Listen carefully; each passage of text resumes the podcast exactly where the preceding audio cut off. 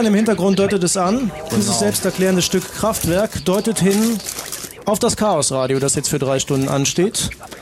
Mit einem ganz speziellen Thema, das ich mir so gar nicht merken konnte, aber ich bin ja auch nur stiller Beobachter. Im Studio vor allem vom Chaos Computer Club Mitch, Andreas und Tim. Guten Abend. Hallo. Hallo. Hallo. Schönen guten Abend. Guten Abend. Ja, wir lassen uns hier noch ein bisschen, ein bisschen mehr knistern. All die schönen Gewinne, die du hier heute einsacken kannst. Ja, das finde ich auch sehr lieb von euch. Ja, toll, ne? Ja, ich muss ganz ehrlich sagen, das ist wirklich formidabel. Ähm, man hätte gar nicht gedacht, dass äh, Hacker auch so spendabel sein können, aber äh, es gibt tatsächlich ein Spiel, das auf diese Art Mensch gemünzt, gemünzt worden ist, gemenscht.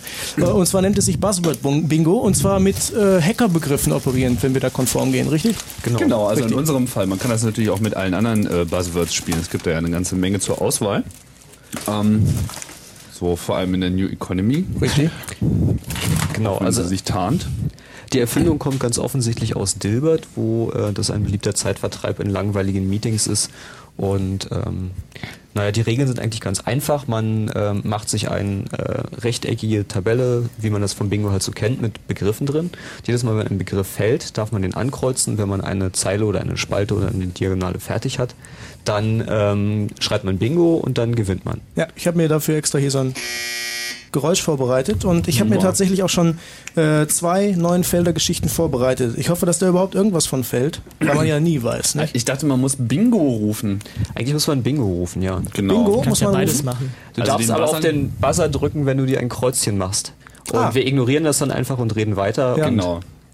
Wir wissen, wir wissen irgendwie frühestens nach dem dritten äh, könnte es ein Bingo geben. Ihr habt noch nichts erwähnt. Ich habe noch keine Kreuzchen machen können, wenn ich ganz ehrlich bin. Okay, dann ist ja ein Ja. gewisser. Es gibt ja auch tolle, tolle Preise zu gewinnen. Ja, zum Beispiel, was ist denn da? Was Ja, erwartet also mich da? äh, es geht erstmal so los mit so ein bisschen Schokopralinen, äh, knistert auch schön, also Ja. ist sehr äh, radiokompatibel. Und ähm, danach gibt es irgendwie noch mehr Schokolade. Also beim zweiten äh, Bingo gibt es hier schon so eine äh, Schokoladenkuh. Das sieht sehr geil aus. Sehr reizvoll. Muss ich jetzt mal sagen, in, für all diejenigen, die es nicht sehen in, können. in dezenten Plastik irgendwie eingehüllt, also sehr modern. Sexy. Und ja, als Hauptpreis heute Abend bei dreimal Bingo gibt es einen CCC Energy Drink inklusive, äh, also es ist ein Komplettangebot, steht hier auch nochmal drauf, inklusive Kondom. Also Das haben wir ja nicht, vorhin in der Tankstelle gefunden. Das ist wirklich sehr, sehr schön. Genau. Sowas, Also, sowas findet man jetzt in der Tankstelle. CCC Energy Drink. also zumindest mir wird es heute Abend gut gehen, wenn ich mich nicht zu doof anstelle in den nächsten drei Stunden. Und äh, Tatsache, Tatsache ist ja, ihr wollt dann auch diese Begriffe, die ich mir hier notiert habe, bewerten. Nicht wahr? Es wird ja nicht einfach nur hingenommen, sondern nach jedem Brummen Genau. wird quasi gefragt, Welcher das war? ja, Das können wir auf jeden Fall machen. ja. Damit Genau. auch wirklich klar ist, ob es sich um äh, genuine Hackerbegriffe handelt oder Dreck. Super, wir können das auch noch anfechten. Ja, sicher, natürlich. ja, aber, Aber das eigentliche, Musik, ne? das, ähm, das eigentliche Thema heute Abend, was wäre das denn? Wollt ihr das schon verraten? Ähm, Ja, ich glaube, das können wir schon verraten. Es geht heute um objektorientierte Programmierung. Aha. Genau. Also sagen wir mal, es geht um Programmierung mit dem. Schwerpunkt äh, der objektorientierten Programmierung. Und was sich dahinter verbirgt, das mhm. Mit gelegentlichen in Ausflügen in die Psychologie der Wahrnehmung und ähnliches Exotisches. Ja. Wollen wir noch ein Stückchen Musik hören vorher? Auf jeden Fall, ja. ja.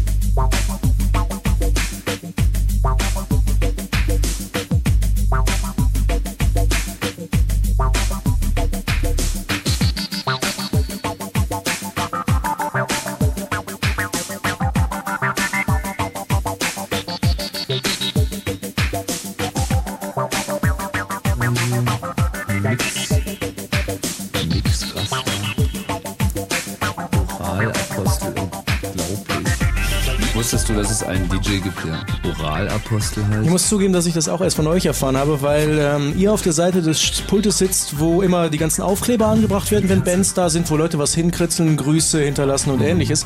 Und Oralapostel finde ich schon, sag ich mal, finde ich, würde mir aber nach dem dritten Mal voll auf den Sack gehen. Als Name. Also, es ist zu zu deutlich. Ist nicht filigran genug. Da fehlt mir was. zu explizit. Ja, zu explizit, durchaus. Ähm, ja, das, das sieht auch total Speech. schlecht aus übrigens. Man merkt schon das Chaos Radio, das sich natürlich mit allen Dingen beschäftigt und außerdem heute abendlichen Thema auch noch andere Sachen mitgebracht haben dürfte, nämlich Neuigkeiten in Sachen Chaos Radio und Chaos Computer Club. Ihr hattet Kongress sogar noch zu D-Mark-Zeiten, nicht? Das ist ja historisch fett formuliert, noch zu D-Mark-Zeiten. Also vor Neujahr hatte mhm. äh, Chaos Computer Club Kongress und äh, wir hatten gerade, das ist natürlich jetzt Insiderwissen, aber wir hatten gerade kurz drüber gesprochen, da fiel erst die Bemerkung, Gott, da können wir ja gar nichts erzählen, bis auf die Sachen, die wir nicht erzählen dürfen. Und da bin ich natürlich gespannt, nicht? Mm, naja, das erzählen wir dir jetzt nicht. Ähm, also es ist da halt so, wir haben da auch ein Netz, wo man seinen Rechner mitbringen kann und den da hinstellen kann mit einer dicken Internetleitung, damit man auch mal größere Downloads von Linux FTP-Servern oder was weiß ich machen kann. Und es gibt da auch gelegentlich Leute, die sozusagen ähm, die äh, doch vorhandenen vorgehen. Netzinfrastrukturen benutzen, nicht wissen, dass äh, natürlich sowohl ähm, andere Leute, die da sitzen, das mitsniffen, als auch die, die am anderen Ende der Internetverbindung hängen und dann Dinge tun, die sie eigentlich nicht tun sollten. Und ähm, naja, es kam da zu kleineren Zwischenfällen und zum Glück Aber ist das alles. Wenn ich zusammenfassen darf, es ist etwas passiert. Ja? Nein, es ist überhaupt nichts passiert. Es ist halt nur immer wieder äh, bemerkenswert zu sehen, wie wenig die Leute verinnerlicht haben, was es bedeutet, mit dem Internet zu arbeiten. Mhm. So, und zwar insbesondere auf so einer Hackerveranstaltung. So, also ich meine, wenn man, mhm. sagen wir mal, bei sich irgendwie im Büro sitzt, wo noch drei andere Leute, die nie einen Computer haben wollten, irgendwie lustlos in ihr Word äh, reinhacken, so, dann kann ich sicherlich meine E-Mail auch irgendwie, sagen wir mal, ein bisschen unverschlüsselt ziehen oder mich irgendwo mal unverschlüsselt einloggen, sofern ich den dahinterliegenden Internet-Service-Providern vertraue. Äh, was man auch nicht tun sollte. So. Aber gerade auf so einer Hackerveranstaltung ist also jedes im Klartext, wo ist eigentlich die Musik? Habe ich die ausgeschaltet oder nee, hast du die nicht die, eingeblendet? Ich habe hab die so ein bisschen ah, weggemacht. Ja, genau. Um Ruhe zu haben, um das genießen zu können. Um ich finde es so besser. Ja? Oder? Viel angenehmer natürlich. Ja. Chaos Radio Musik mit Ja, sicher. Um, Schmatz. Ich bin auch schon wieder naja, komplett jedenfalls aus, aus der Spur. Ähm, gab es da Leute, die haben ihre Mails unverschlüsselt abgerufen und ähm, sich unverschlüsselt auf Rechner eingeloggt und da gab es eine große Leinwand und einen Beamer, wo dann die Passwörter jeweils für wenige Sekunden, nämlich bis der nächste sich unverschlüsselt eingeloggt hat, angezeigt wurden. Man konnte da daneben stehen und sich drüber freuen. Aber da, da sind jetzt nicht wirklich Normalmenschen gekommen, nur um ihre E-Mail abzurufen, oder? Oder? Nö, das nicht. Aber eigentlich Leute, die es besser wissen sollten, nämlich Leute, die an unseren Kongressen teilnehmen. Aber auch da scheint äh, die äh, Paranoia noch nicht ausreichend ausgebreitet zu sein, sodass Leute das immer wieder tun. Genau. Ansonsten war es wieder ein ähm, lustiger Kongress. Wer da noch nicht war, seid gerne eingeladen, mhm. mal vorbeizuschauen. Also worum es eigentlich geht, ist natürlich nicht das Netz, sondern die Vorträge, die da stattfinden und die Leute, die da hinkommen ähm, Weiterbildung, ähm, Knüpfung von Kontakten und so weiter und so fort. Und wir machen das auch schon eine Weile. Veranstaltung war, glaube ich, 1984 das erste Mal. Die 18. hatten wir. Genau. Ich weiß ja nicht, ob man äh, bei so einer Veranstaltung nach Highlights fragen kann, aber wer hat denn den coolsten Vortrag gehalten? Ist das schon entschieden? Ähm, ich weiß nicht. Ich glaube, da kann auch keiner abschließend sich ein Urteil drüber bilden, einfach weil es so viele Vorträge gab. Also mhm. laufen ja immer drei bis vier gleichzeitig und ähm, keiner war überall, aber es gibt Mitschnitte. Wir haben auf unserem FTP-Server äh, die Audiomitschnitte der Kongresse, äh, der, der Vorträge. Und ähm, vielleicht demnächst, die FU Berlin hat gemeint, sie würde uns Bandbreite sponsern, gibt es auch äh, Videomitschnitte der Vorträge. Das heißt, genau. selbst wer da nicht war, kann sich das angucken. Hm. Dann munkelt man, beziehungsweise ihr habt es mir gerade kurz angedeutet, dass Blinkenlights, die äh, Installation auf dem Alex, sich bald verabschieden wird. Ist das richtig? Ist richtig. Jetzt ist bald Schluss. Wann? Hm. Also der Termin ist jetzt noch nicht 100%ig, aber wahrscheinlich werden wir am 23. unsere Abschlussparty machen und ähm, am 24., also in der Nacht auf den 24. Februar, ist dann Schluss mit Geblinke. So, und wieso? Ich meine, ist doch super. Alle freuen sich dran. Ja, freuen sich dran. Ja, weil ganz einfach am 1. März die Sanierungsarbeiten beginnen und dann rücken sie mit schwerem Gerät an und wollen das Ding irgendwie auseinandernehmen und dann müssen wir natürlich unsere Lampen und Computer rechtzeitig noch irgendwie in Sicherheit bringen. Hm. Und dann lief es auch viel, viel, viel länger, als wir uns jemals erhofft haben, dass es laufen würde. Wir sind ja mal von einer Woche ausgegangen, jetzt sind es irgendwie schon fast fünf Monate oder so. Und ähm, ja, das war eine schöne Zeit, aber es wird sicherlich auch ähm, naja. Also für alle, die es noch nicht kennen und jetzt sich gar nichts darunter vorstellen können, Blinkenlights ist eine große Installation im Haus des Lehrers am Alexanderplatz, in der sich äh, naja, computerisierterweise viele Lämpchen eingefunden haben, die lustige Sachen vollführen und äh, immer noch äh, auch mit Handy steuerbar oder gibt es das nicht Genau, mit? man kann mit dem Handy Pong spielen mhm. und man kann mit einer Software, die man sich unter blinkenlights.de runterladen kann, kann man eigene Filme machen für das Haus in 18 x 18 monochromen Pixeln und das tun auch nach wie vor viele Leute, insbesondere weil sie sich irgendwie ihren eigenen Liebesbrief zusammen basteln möchten. Das ist ja so ein Extradienst, den wir dann noch äh, eingerichtet haben, dass die Leute irgendwie ihre Filme bauen können, irgendwie für eine Person oder wie auch immer, auf jeden Fall was Privates. Und äh, der wird halt nur hinterlegt und wenn man dann das Pong angerufen hat, kann man noch seine Freischaltnummer hinterher schmeißen und dann läuft halt dieser Film, bis man wieder auflegt. Und das wird irgendwie hervorragend angenommen. Ähm, wie überhaupt die gesamte Installation hervorragend angenommen wurde. Wir haben irgendwie auf der Blinkenlights-Webseite so zwischen 3.000 und 15.000 äh, Seitenabrufe pro Tag. Ui. Ähm, es sind irgendwie schon fast 1000 Filme eingegangen. Allein ein guten Viertel davon sind diese Liebesbriefe.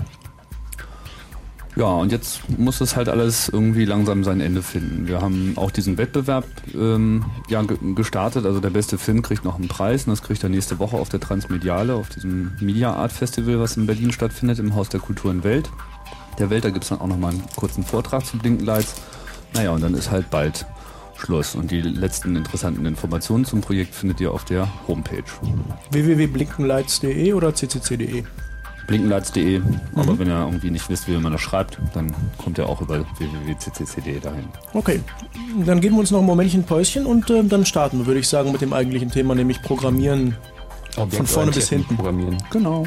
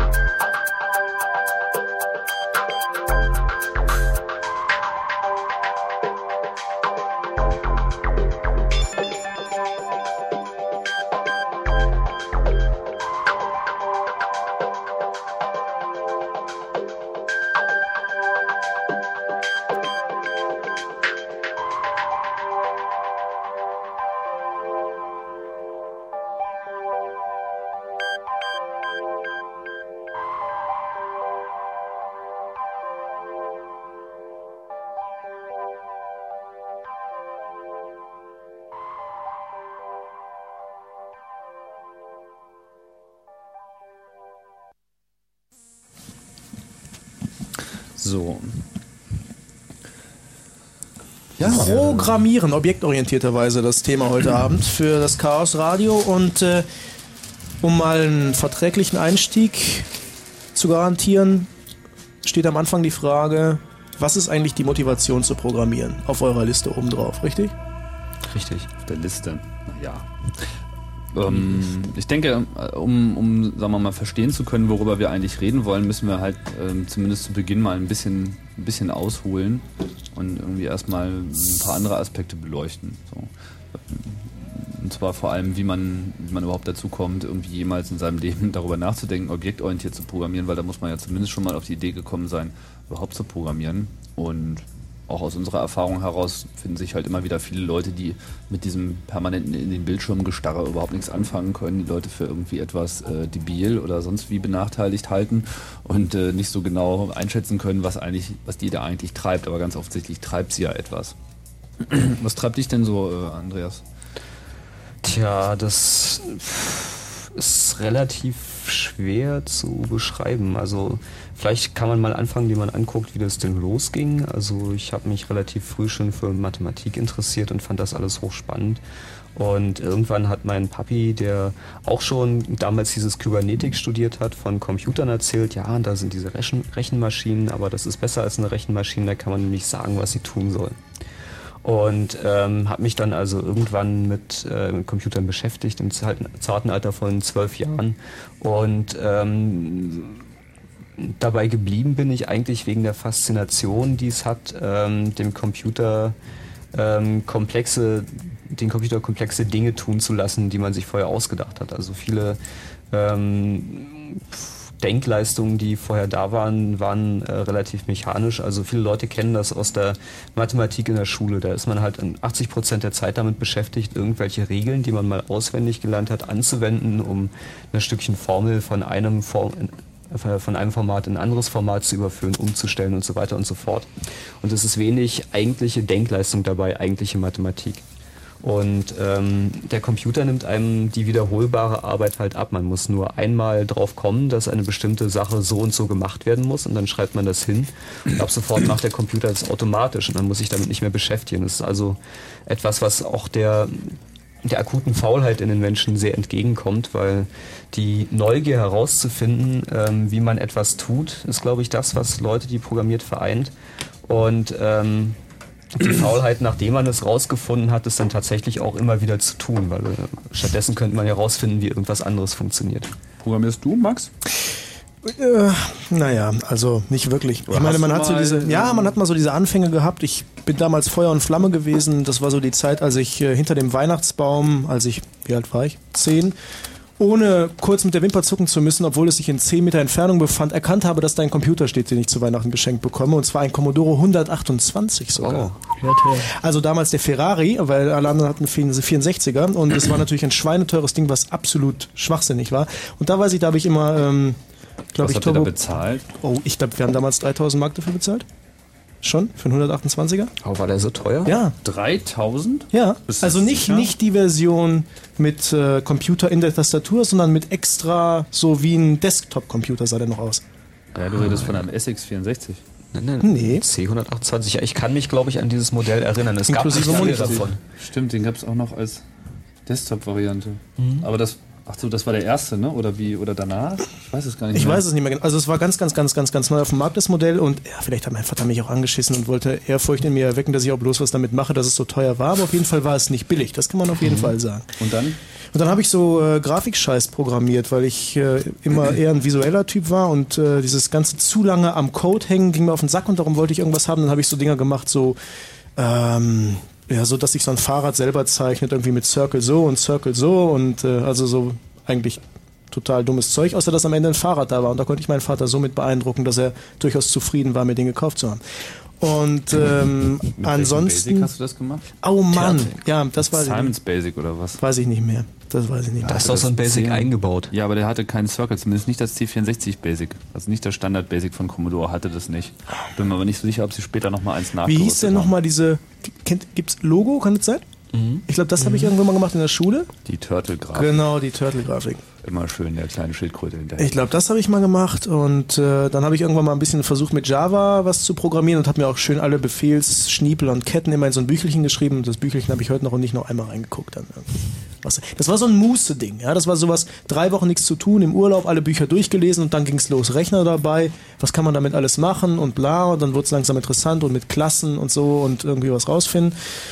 Und ähm, was mich aber immer genervt hat, also was mir tierisch auf den Sack gegangen ist, ist, äh, dass es so in den meisten Büchern, die man da zu dem Thema findet, absolut ätzende Beispiele gab, die keine Sau gebraucht hat. Also solche Teile, wo du da saßt und dachtest, nee, das schreibe ich nicht ab, verstehst du? Es ist auf der CD sowieso mit drauf. Warum soll ich das deswegen jetzt abschreiben? Ja, und es ging immer sowas wie, wenn Roberta mit zwei Torten schmeißt und der mit vier, da bauen wir jetzt mal ein Programm für, dass wir wissen, was ist, wenn beide zusammenschmeißen. Ja, super. Aha. Ja. Noch nicht mal irgendwie äh, Landebahn, Logistik oder sowas? Noch Landebahnlogistik.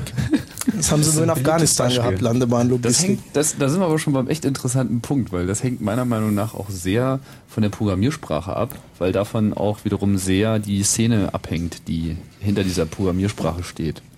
Und bei Java ähm, ist es halt recht breitbandig. Also kann durchaus sein, dass es sich unter anderem an Leute wendet, die halt irgendwie das Tortenproblem mit Roberta und so wirklich schon immer mal in den Griff kriegen wollen. Ja, das ist richtig.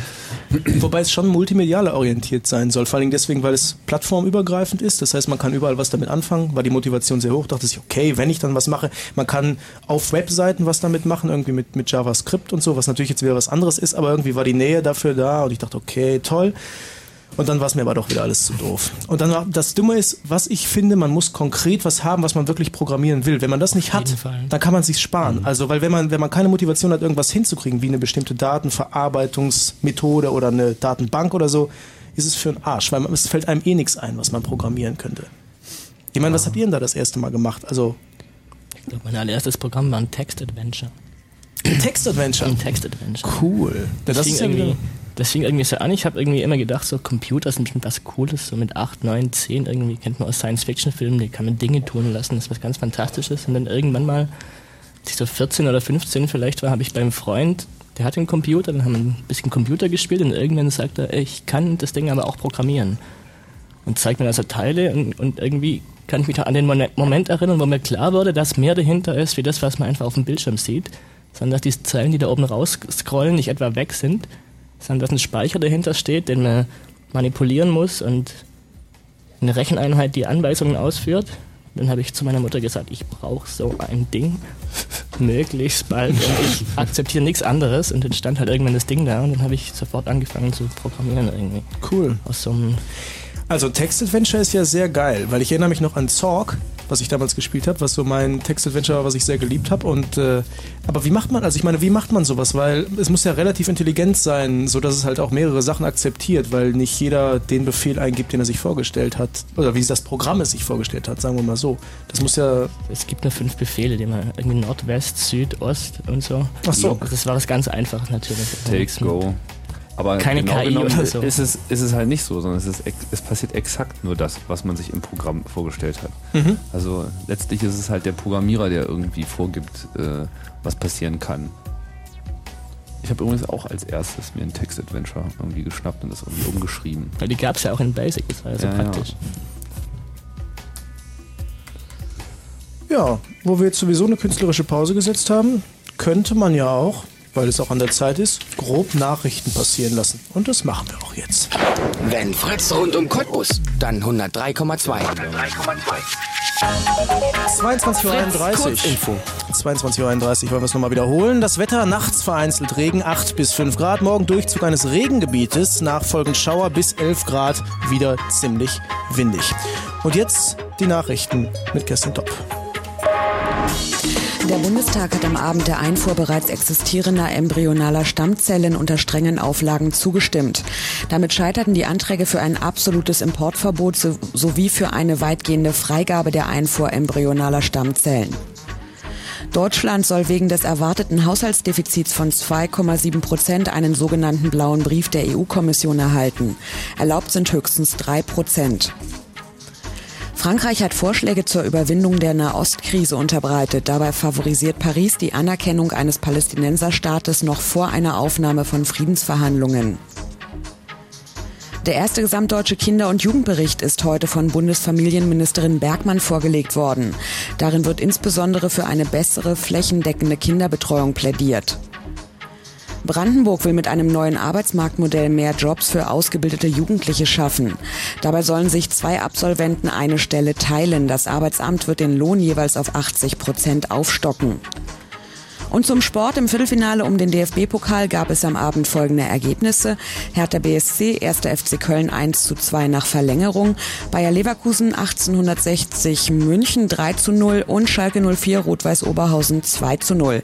Die Partie Kaiserslautern gegen Bayern München dauert noch an. Und in der Basketball-Euroleague verlor der deutsche Meister Alba Berlin am Abend beim polnischen Titelträger Slask Breslau mit 66 zu 71.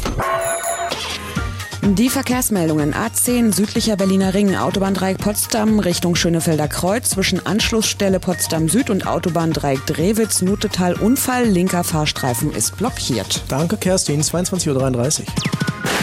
Fritz. Gewinn das Abenteuer deines Lebens. Klirrende Kälte. Undurchdringlich unendlicher Dschungel. Der höchste Berg der Welt. Und du kannst hin. Fritz bringt dir das Abenteuer deines Lebens bis zum 2. März zur Eröffnung des Globetrotter Ausrüstungs Megastore in Berlin-Steglitz. Und im Radio das Abenteuer deines Lebens. Fritz. Wir sind noch nicht durch. Wir sind noch nicht durch. Wir sind noch nicht Genau. ganz durch. Wir haben nämlich noch zweieinhalb Stunden insgesamt vom äh, Chaos Blue Moon heute Abend. Im Studio meine Wenigkeit, Herr Malotki und Mitch und ich höre Andreas nicht und und ich höre Tim. sonst nichts. Du hörst gar nichts? Du hörst gar nichts. Hört ihr mich? Also wir ich hören ja, dich, wir hören dich klar und, würde ich Ich mal fast Musik sagen. nicht. Das ist normal. Guck mal. Ah, Oh, besser. Kann ich jetzt hören? super. Jetzt, wir hören dich schon die ganze Zeit. Die Frage Ach ist, so. hörst du dich? Jetzt kann ich mich auch noch hören. Ja, super. Cool. Toll. Wir haben die Technik im Griff. Ja, total. Hat eine Weile gedauert. Ich bin echt beeindruckt. Das geht ohne Internet.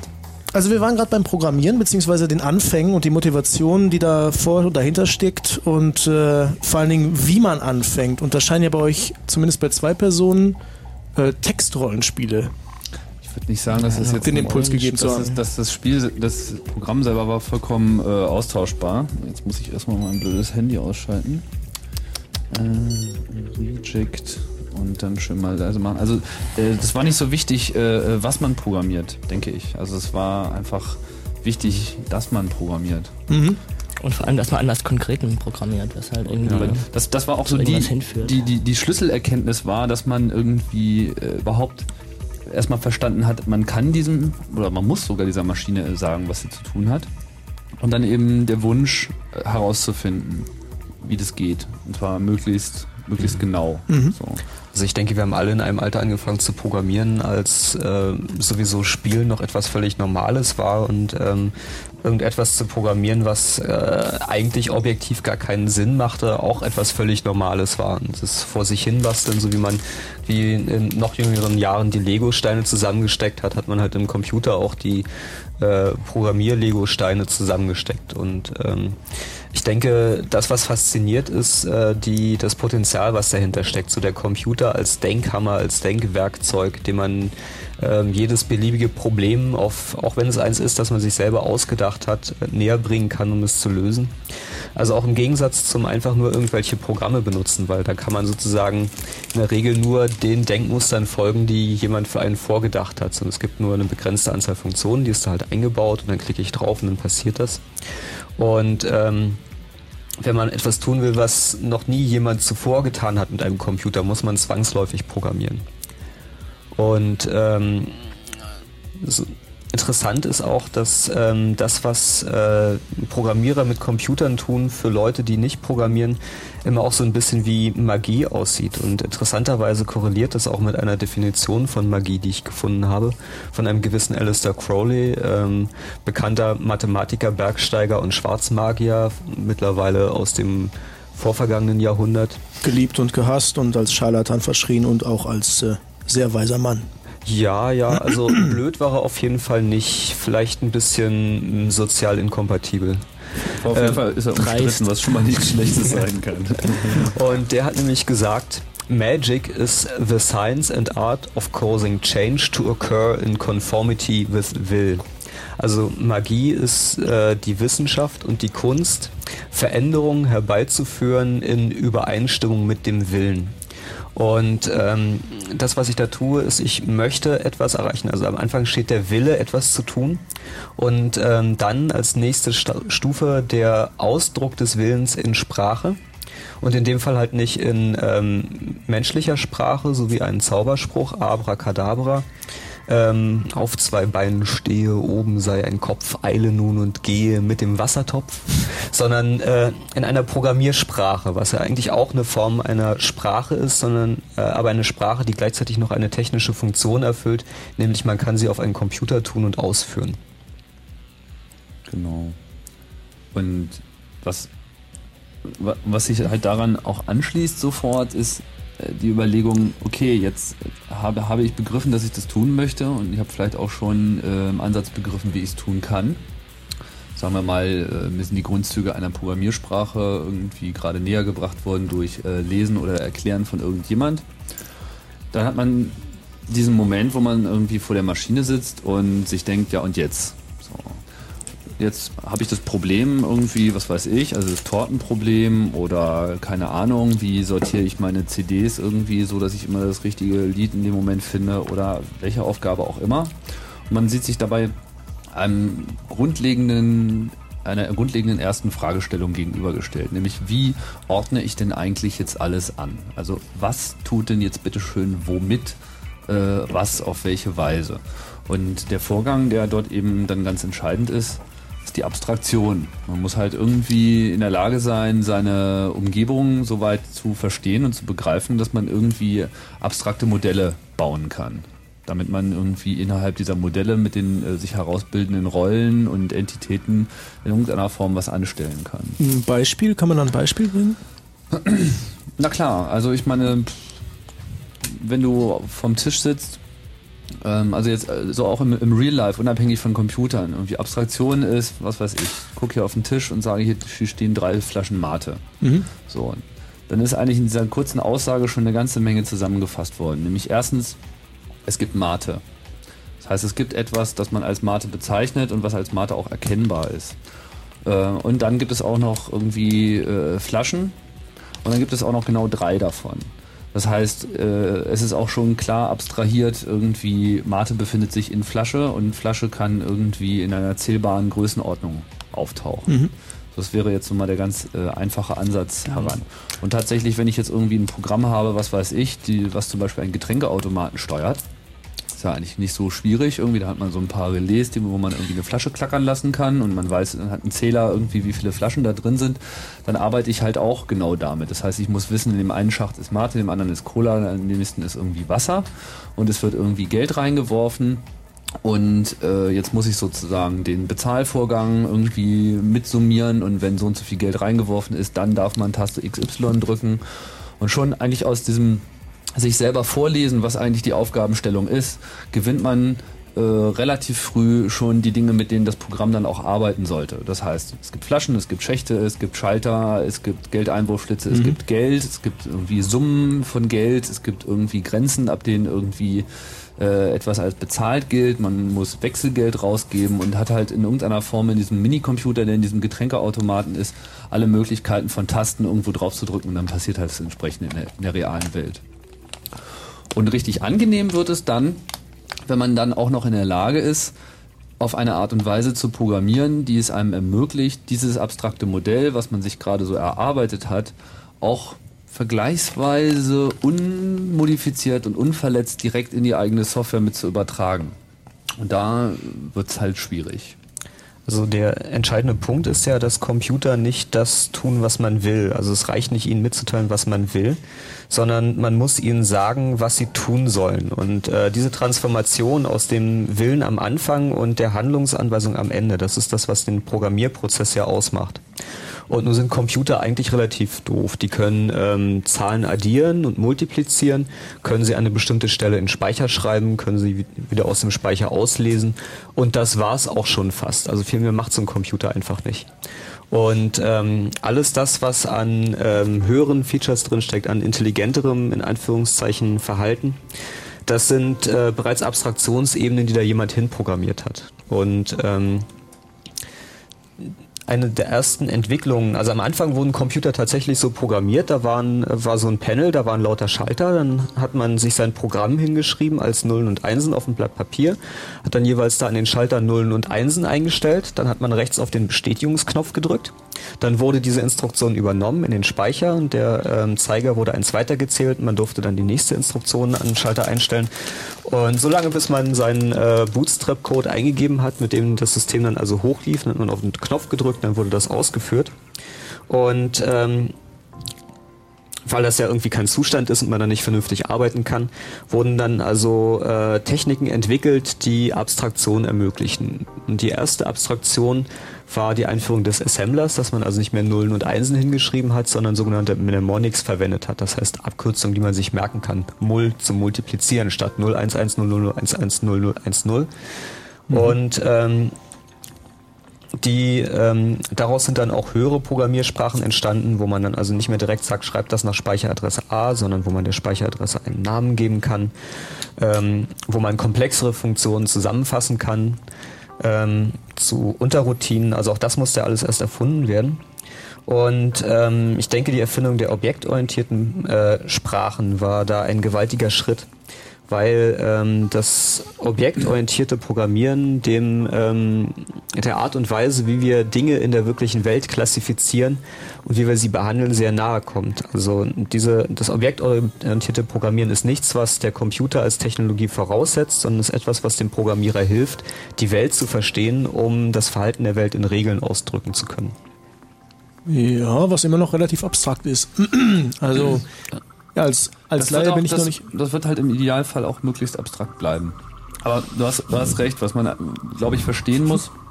ähm, na, ist doch so. Ja, ist so. Also, ich meine, wenn es irgendwann nicht mehr abstrakt wird irgendwie, dann, dann wird es echt zu konkret. So. Dann, dann, dann ist man wahrscheinlich gerade dabei, irgendwie einem Fehler auf die Spur zu kommen, wo man sich mit so ganz widerlichen Dingen, mit welches Bit wird denn jetzt tatsächlich da ganz tief unten in den Speicher reingeschrieben, so sich, sich mit so etwas auseinandersetzen muss, wo man das eigentlich gar nicht möchte.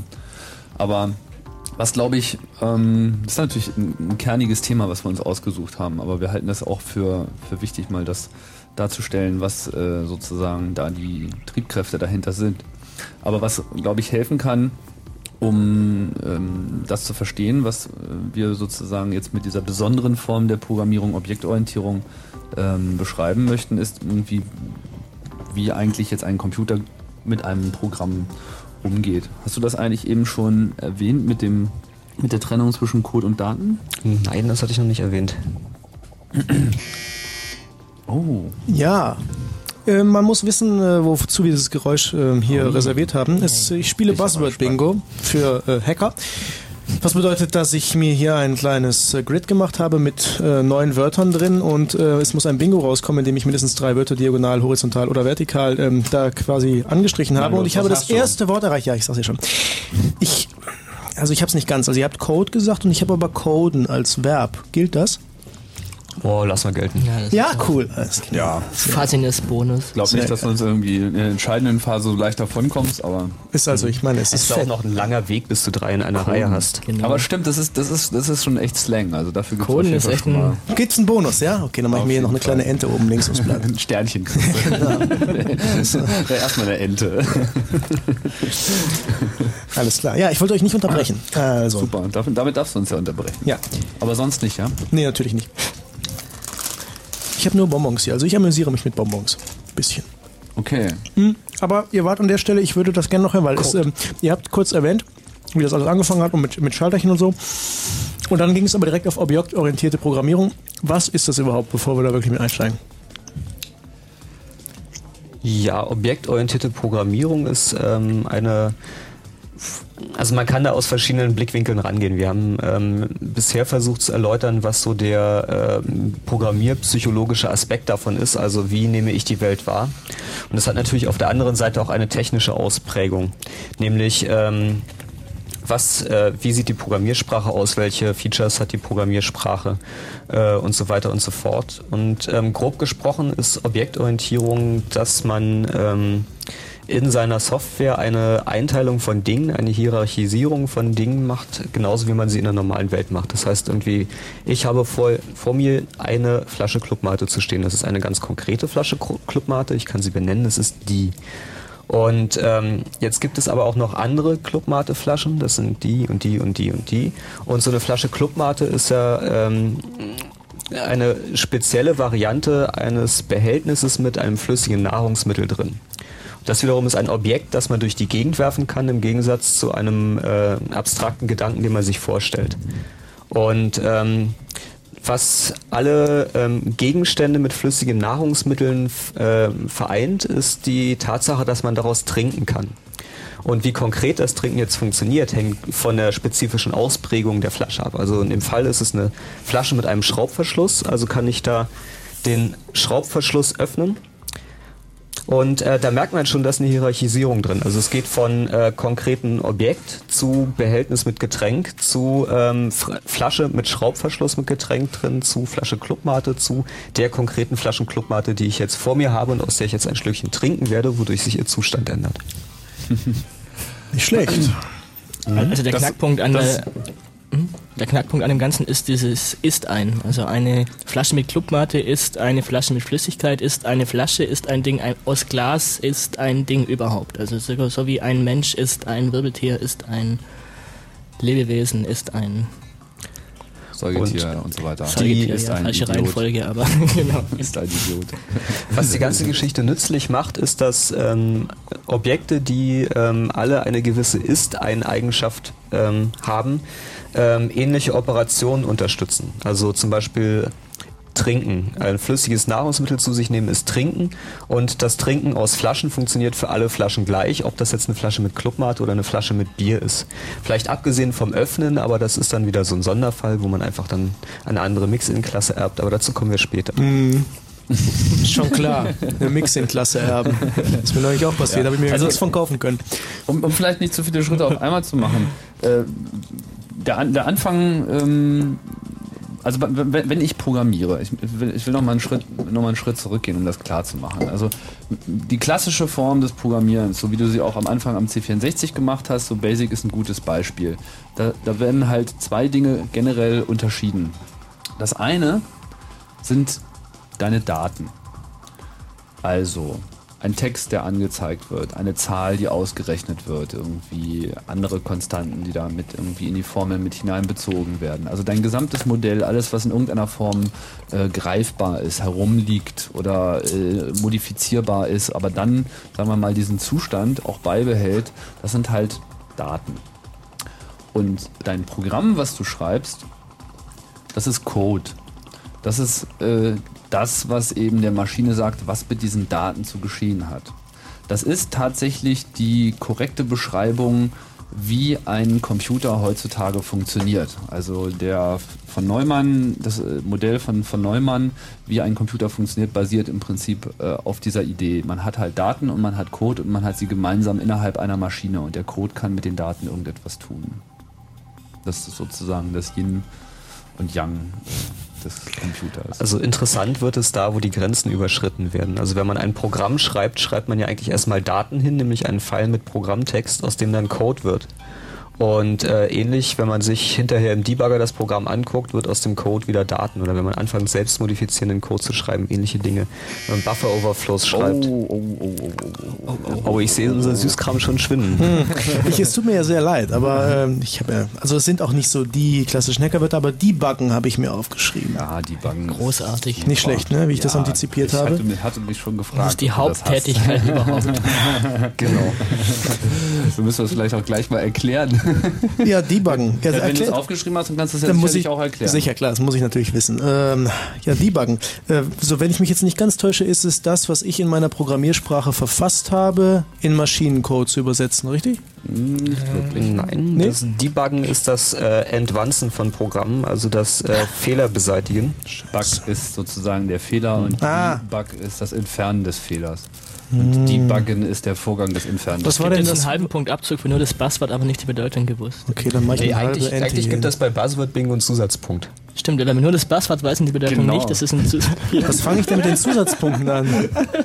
Da können wir dann nachher drüber diskutieren. Alles klar. Okay, also dann einen Zusatzpunkt habe ich jetzt noch. Aber wie nannte man, äh, wie nennt sich das denn, wenn man den, da gibt es auch ein Wort. für. Compiling du? Compiling. Ach du Genau. Dickes. Genau, Ja, ein bei mir war es Compiler- Ver Verpiling. Compiler macht aus Daten Code. Okay. Genau. Äh, ja, ist ein scheiß Spiel, bringt euch immer voll äh, raus. Ich weiß nämlich auch nicht mehr, Nee, wo ihr ist jetzt super. Das ist immer eine gute Bremse. Oh. Weil, ähm, nee, nicht weil, aber ähm, Code und Daten sind übrigens nichts, äh, nichts, was man heutzutage nicht kennen würde. Ich erinnere mich noch gut vor einigen Jahren, ähm, also wie viele Jahre sind das? Drei oder vier Jahre vielleicht? Sind es schon fünf? Ich weiß es nicht. Das sind, glaube ich, haben, bald fünf, ja. hab- haben sich Menschen an uns gewandt und gesagt, oh Chaos Computer Club, erklärt mir doch, kann ich über eine E-Mail einen Virus empfangen und kann er meinen Computer zerstören? Daraufhin ernteten diese Leute lautes Gelächter. Weil wir natürlich klar gesehen haben, dass es sich bei E-Mail um irgendwie Daten handelt, die übertragen werden und nicht um Code. Also, weil wie soll irgendwie ein Text auf einmal anfangen, irgendwie den Computer zu übernehmen? Es geht einfach nicht. Aber das ist halt so die Nerd-Logik irgendwie. Die, Ha! Oh, Nerd. hui. Ja, ja, ja. Ja, na sicher. Kannst du auch Nerd erklären? Naja, ich kann Nerd nie von Geek unterscheiden. Aber Nerds sind die hardcoreigeren als die Geeks, sagen wir es mal so. Die Geeks sind eher so die konsumorientierten, ich möchte dieses Technikding gerne haben Typen, so wie ich mich so quasi sehe, wenn das richtig sein sollte. Und die Nerds sind so die, die nicht merken, dass sie einen Rückenschaden kriegen, weil sie sich schon 48 Stunden an der Konsole befinden sozusagen. Also du bist überraschend konform mit dem Langenscheid-Wörterbuch, Tatsächlich. aber ähm, ich glaube, bei uns herrscht der Konsens, dass es genau andersrum der Fall Ach ist. so, klar. Also, Nerd ist eigentlich so der, ähm, wie soll ich sagen, also man ist schon ein Nerd, wenn man sich irgendwie nerdig verhält und der Geek ist irgendwie der Nerd, der irgendwie jetzt auch besondere technische Begeisterung in Perfektion versucht zu erreichen. Es gibt so, ein, so eine schöne Sache, den Geek-Code. Ähm, im, Im Internet schnell unter äh, Eingabe von Geek-Code in google.com irgendwie Also ich habe Geek habe ich natürlich auch, das mache ich jetzt direkt ein Kreuzchen. Ne? ich weiß schon, wie ich euch dazu bringe, meine Wörter zu sagen. Aber du hast es vor uns gesagt, das geht natürlich Ach nicht. toll, ja, okay. Dann kriege ich halt keine Ente dafür, okay? Genau, gibt es auf jeden Fall keine Ente für. Hm. Ich habe auch den Buzzer nicht gehört. Ja, ich. Hat sich leicht verzögert. Gut. Also die Geeks sind tatsächlich die Hardcoreigeren dann, ja? Ja, Geek hat ähm, schon etwas damit zu tun, dass man ein bestimmtes technisches äh, oder wissenschaftliches Fachgebiet hat, auf das man sich konzentriert. Okay. Da gibt es halt auch diesen schönen Geek-Code, der sich irgendwie bei manchen Leuten eingebürgert hat. Die schicken das dann mit jeder E-Mail mit oder mindestens auf ihrer Homepage ist es zu finden. Der Geek-Code ist so ein, ein äh, möglichst langer String von kryptischen Zeichen, die man dann halt mittels der Geek-Code-Homepage irgendwie dekodieren kann, wo dann ex exakt wiedergegeben ist, also halt sehr kryptisch kodiert, aber dann doch relativ exakt wiedergegeben wird, welche Programmiersprachen man kann, welchen Wizard-Level man da in etwa äh, erreicht hat irgendwie. Wizard Level. Ja, Cooler, cooler Name. Hast du nicht auf deiner Liste? Nee, habe ich ne? nicht, aber das ist für nächste Mal. Ist Ja, das ist ja auch so als Begriff nicht unbedingt so gängig. Wizard Level. Also Wizard schon, aber nicht unbedingt in dem Zusammenhang. Wie auch immer. Also jetzt hast du das, glaube ich, mit den Geeks und den, und den Nerds irgendwie gespeichert, oder? ja, grundsätzlich dann doch. Genau. Aber Von- ja. Genau. Geeks und Nerds, Code und Daten. ja, um die kleine E-Mail-Geschichte noch zu Ende zu bringen. Heutzutage kriegen natürlich die Leute am laufenden Meter irgendwie Viren über E-Mail in ihren Computer, was sie äh, irgendwie äh, nicht ohne Fassungslosigkeit irgendwie beobachtet haben. Es lag halt vor allem im Wesentlichen daran, dass die Firma Microsoft auf die tolle Idee gekommen ist, eben genau das zu tun, also Code irgendwie in E-Mails reinzuhängen. Das hielten sie dann auch noch für ein Feature. Und dann am besten auch noch diesen Code gleich vollständig ungefragt auszuführen, was natürlich irgendwie jeglichen Missbrauch Tür und Tor öffnet. Von daher ist es sozusagen an der Stelle manchmal etwas schwierig mit dem Code und den Daten. Jungs, jetzt mal ganz kurz. Code und Daten. Schmeckt's? Ja. Code und Daten. Ähm, nur damit ich das im Bild habe, weil ich habe das Gefühl, es werden irgendwie zwei Sachen gefallen. Code einerseits, ähm, dass ich dass ich es so mache, dass es hinterher das, äh, das, der Computer versteht und andererseits so das Programm und so ein Datenblock. Also bei, bei, bei, bei, bei Basic war das dann immer so, dass man ein cooles Programm hatte, was man schreiben konnte. Das hat auch voll Spaß gemacht. Das war so baummäßig angeordnet mit eingerückt und bla und Go-To zurück und Go-To 10 und 20. Und dann musste man aber noch so einen Block schreiben, der nur aus dummen Zahlen bestand. Und das sind die Daten, ja? Das sind die Daten Ja, für, sozusagen. deine, für deine Circles und deine Sprites, die Data. Ja, Genau. Genau, das sind Daten. Aber das Also waren eher so die langweiligen, also im Grunde die, die Blöcke, die das Programm dann frisst, sozusagen, um damit arbeiten zu können. Genau, zum Okay. Beispiel. Alles, was halt, womit das Programm arbeitet, das sind halt Daten. Alles, was das Programm nicht selber ist. Okay. Und genau diese Unterscheidung findet man natürlich auch in den Programmiersprachen wieder. Also es gibt da ein sehr berühmtes Buch von Niklaus Wirth, das heißt Algorithmen und Datenstrukturen. Also es geht im Programm irgendwie drum, seine Daten, die man hat, sinnvoll anzuordnen, zu sortieren und äh, Funktionen zu schreiben, die dann irgendwas Interessantes mit den Daten machen. Und da kommt die Objektorientierung wieder ins Spiel. Nämlich muss man ja Daten erstmal also sehr häufig auf einen Haufen werfen. So, wenn man einen Kreis malt, so ein Kreis hat eine Position auf dem Bildschirm, die wiederum unterteilt sich in X- und Y-Positionen, hat einen Radius und eine Farbe und ist gefüllt oder nicht. Und ähm, man war relativ schnell dabei, solche Sachen zusammenzufassen in Strukturen. Und äh, Objektorientierung ist sozusagen die Idee, ähm, das hierarchisch anzuordnen, zu sagen, okay, ich habe halt Grafikobjekte, die haben eine X- und eine Y-Position. Dann habe ich einen Kreis und ein Kreis ist ein besonderer Fall eines Grafikobjektes. Ähm, und äh, hat noch zusätzlich einen Radius und eine Farbe. Und ähm, aber alles andere soll genauso funktionieren wie mit allen anderen Objekten, die eine Position auf dem Bildschirm also, haben, also dass man sie anordnen kann. Und in der äh, Sprache der objektorientierten Programmierung redet man davon, dass man ähm, den, den Kreis sozusagen ableitet von der generischen Klasse auf dem Bildschirm positionierbares Objekt. Okay. Aber geben dann äh, die Programme im Grunde schon äh, alle Objekte vor? Also, dass man weiß, wenn ich meinetwegen Kreis habe, Circle, ja, dann ist ein Circle immer ein an einer Position XY erscheinendes mit einem bestimmten Radius versehenes Ding. So. Na, das ist das, was du dir als Programmierer ausdenkst, als Ordnungsmerkmal, um deine Welt zu strukturieren. Okay. Also leider ist es so, dass viele Bücher, die einem versprechen, das Programmieren beizubringen, einem nicht das Programmieren beibringen, sondern versuchen, eine Programmiersprache beizubringen. Und die äh, ganze Theorie, die dahinter liegt von, ähm, von Abstraktionen, von Algorithmen und so weiter und so fort, wird selten vermittelt. Also man findet wenig gute Bücher darüber. Und ähm, genau das versucht äh, die Objektorientierung zu erleichtern, einfach aus dem Grund, dass Programme ja beliebig groß werden können und dann beliebig komplex werden können. Und das menschliche Gehirn ist leider in der Kapazität begrenzt. Man kann so an sieben Sachen gleichzeitig denken. Und ähm, alle Programmkonstruktionen, die dazu führen, dass man, wenn man eine bestimmte Stelle Code vor sich hat und die editieren will, mehr als sieben Sachen gleichzeitig im Kopf zu behalten, das äh, funktioniert dann einfach nicht mehr. Ich dachte, es waren fünf. Da das hängt davon ab. Also sieben ist der Durchschnitt. Es gibt auch wohl Leute, da ist es mehr und es gibt auch Leute, da ist es ein bisschen weniger. Aber in unseren Verschwörungstheorien ist es immer fünf. Was passiert denn, wenn man gleichzeitig an sieben Sachen denkt? Ähm, ja, das tust du die ganze Zeit, wenn du versuchst, äh, komplexe Probleme zu lösen. Oder auch zum Beispiel bei Telefonnummern. Wenn du eine Telefonnummer wählst, das halt die sieben Ziffern, die du gleichzeitig im Kopf hast. Also sieben Dinge, die dein Gehirn sozusagen abstrakt äh, sich vorstellen kann, liegen da in Registern rum. Und ähm, man kann darüber nachdenken. Und sobald es mehr werden, muss man irgendeinen Trick finden, um äh, mehrere dieser Dinge, die man im Kopf halten will, zu einem zusammenzufassen. Und genau das tut man halt über Abstraktionen. Macht man, ja, macht man ja eigentlich auch im richtigen Leben. Ja. Man ja, irgendwann teilt man halt so die Welt in irgendwie Idioten, Spinner, Flugschwätzer irgendwie und dann in etwas mehr potente äh, Personen, die einen so umgeben und man klassifiziert seine Umwelt. Ja, das ist ja auch unvermeidlich. Ich kann ja nicht die Zigarettenschachtel hier als irgendwie eine Ansammlung ihrer acht Ecken. Acht Ecken passen schon nicht in meinen Kopf rein. Deswegen schrumpft es zusammen aufgrund von Abstraktion zu dem Objekt Zigarettenschachtel. Das ist hm. also genau ein Item. Und irgendwie ist in dem Item auch das Rauchen drin. Und das Rauchen kann ich nebenher machen. Das ist nicht mal ein Item.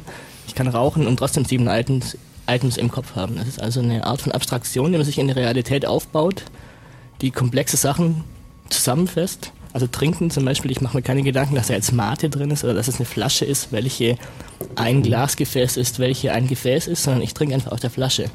Und genauso macht man sich halt ein Programmieren, eine Abstraktion und benutzen die Abstraktion mit einem ganz einfachen Interface, zum Beispiel Flasche, trink mal oder lass dich mal trinken und kümmere mich nicht drum, was da jetzt genau an spezieller Flaschenausprägung dahinter steckt. Dann würde man auch ziemlich bescheuert werden, wenn man sich das alles bewusst machen würde. Allerdings. Ja. Es gibt ja auch gewisse Drogen, die den Effekt haben, diese Abstraktion zu durchbrechen und man plötzlich die Flasche nicht mehr einfach nur als Flasche, sondern als das konkrete Objekt vor sich betrachtet, in dem sich Flüssigkeit befindet, wo sich das Licht drauf spiegelt und Bläschen aufsteigen. Und, ähm, und ein tolles Etikett ist auch dran und die Farbe. Mm. Und, ähm, dann ist aber alles, also dann hast du eine, wirklich eine Stunde dann was damit zu tun im Grunde. Ne? Dann hast du eine Stunde mit der Flasche zu tun. Das ist mal ganz spannend, aber das macht einem auch genau klar, wozu diese ähm, Features des Gehirns, diese Programmierbarkeit, diese Abstraktion, dieses Wegfiltern von Informationen gut ist. Also wenn es einen bewusstseinserweiterten Effekt von Drogen gibt, dann der, dass man, wenn man eine bestimmte Droge konsumiert, bestimmte Gehirnteile einfach aufhören zu funktionieren und man mit seiner Umwelt nicht mehr klarkommt. man möchte es nicht glauben, es geht grundsätzlich um objektorientierte Programmierung im Blue Moon. ähm, äh, kommt man denn mit gewissen Drogen weiter im Programmieren? Das wäre ja mal eine Frage, die da dranhängt. Oh, es gibt Code-Teile im FreeBSD-Code, die unter dem Einfluss von äh, Pilzen entstanden sind. Ah, okay. Na, dann hätten wir das ja auch geklärt. Ich, ich bin mir ziemlich sicher, dass da Code-Teile irgendwie drin sind, die so unter dem Einfluss von so ziemlich jeder Droge entstanden sind. Ich kenne auch einige Projekte. Windows ist ja komplett so entstanden wahrscheinlich. Ich glaube eher, das ist unter dem Einfluss von Cola entstanden ist, in komischen fetten Burgern. Ja. Cola und Chips und, und fette mhm. Burger, ganz genau ja, ja. so. Aber wir wollen ja auch die, die, die Leute nicht da draußen spielen. Jetzt spielen wir erstmal ein ganz besonderes Lied, nämlich irgendwie ein romantisches Lied. Und wir grüßen damit auch jemanden. Nämlich dieses Lied ist für Janka und für Nadja. und viel Spaß.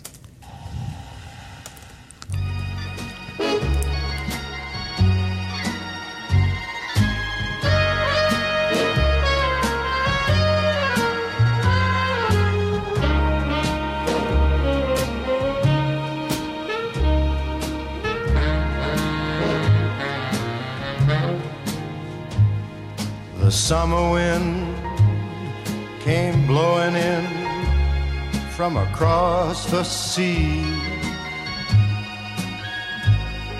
It lingered there to touch your hair and walk with me.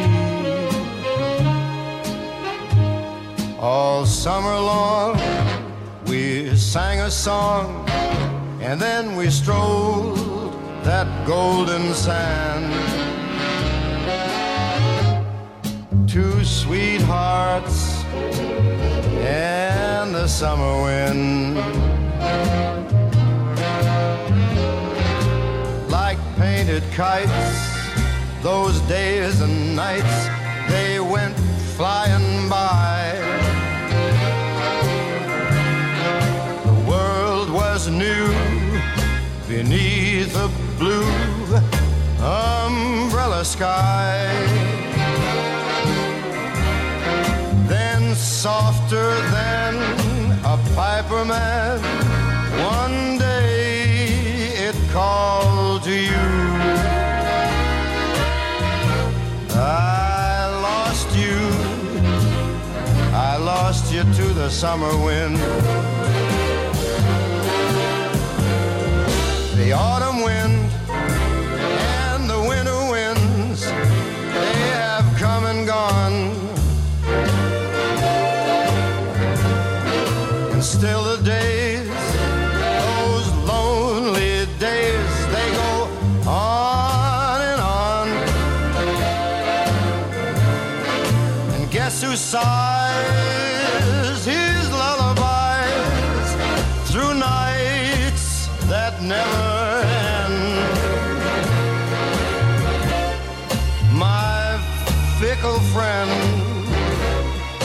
the summer wind. The summer wind, warm summer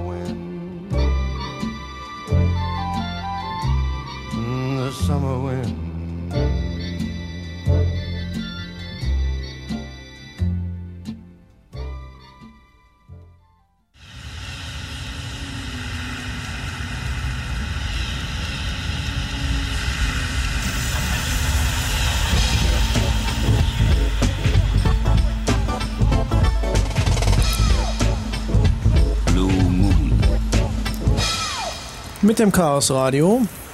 Komplette Stunde haben wir jetzt schon mal versucht zu umreißen, worauf wir im Endeffekt hinaus wollen, nämlich objektorientiertes Programmieren am heutigen Abend.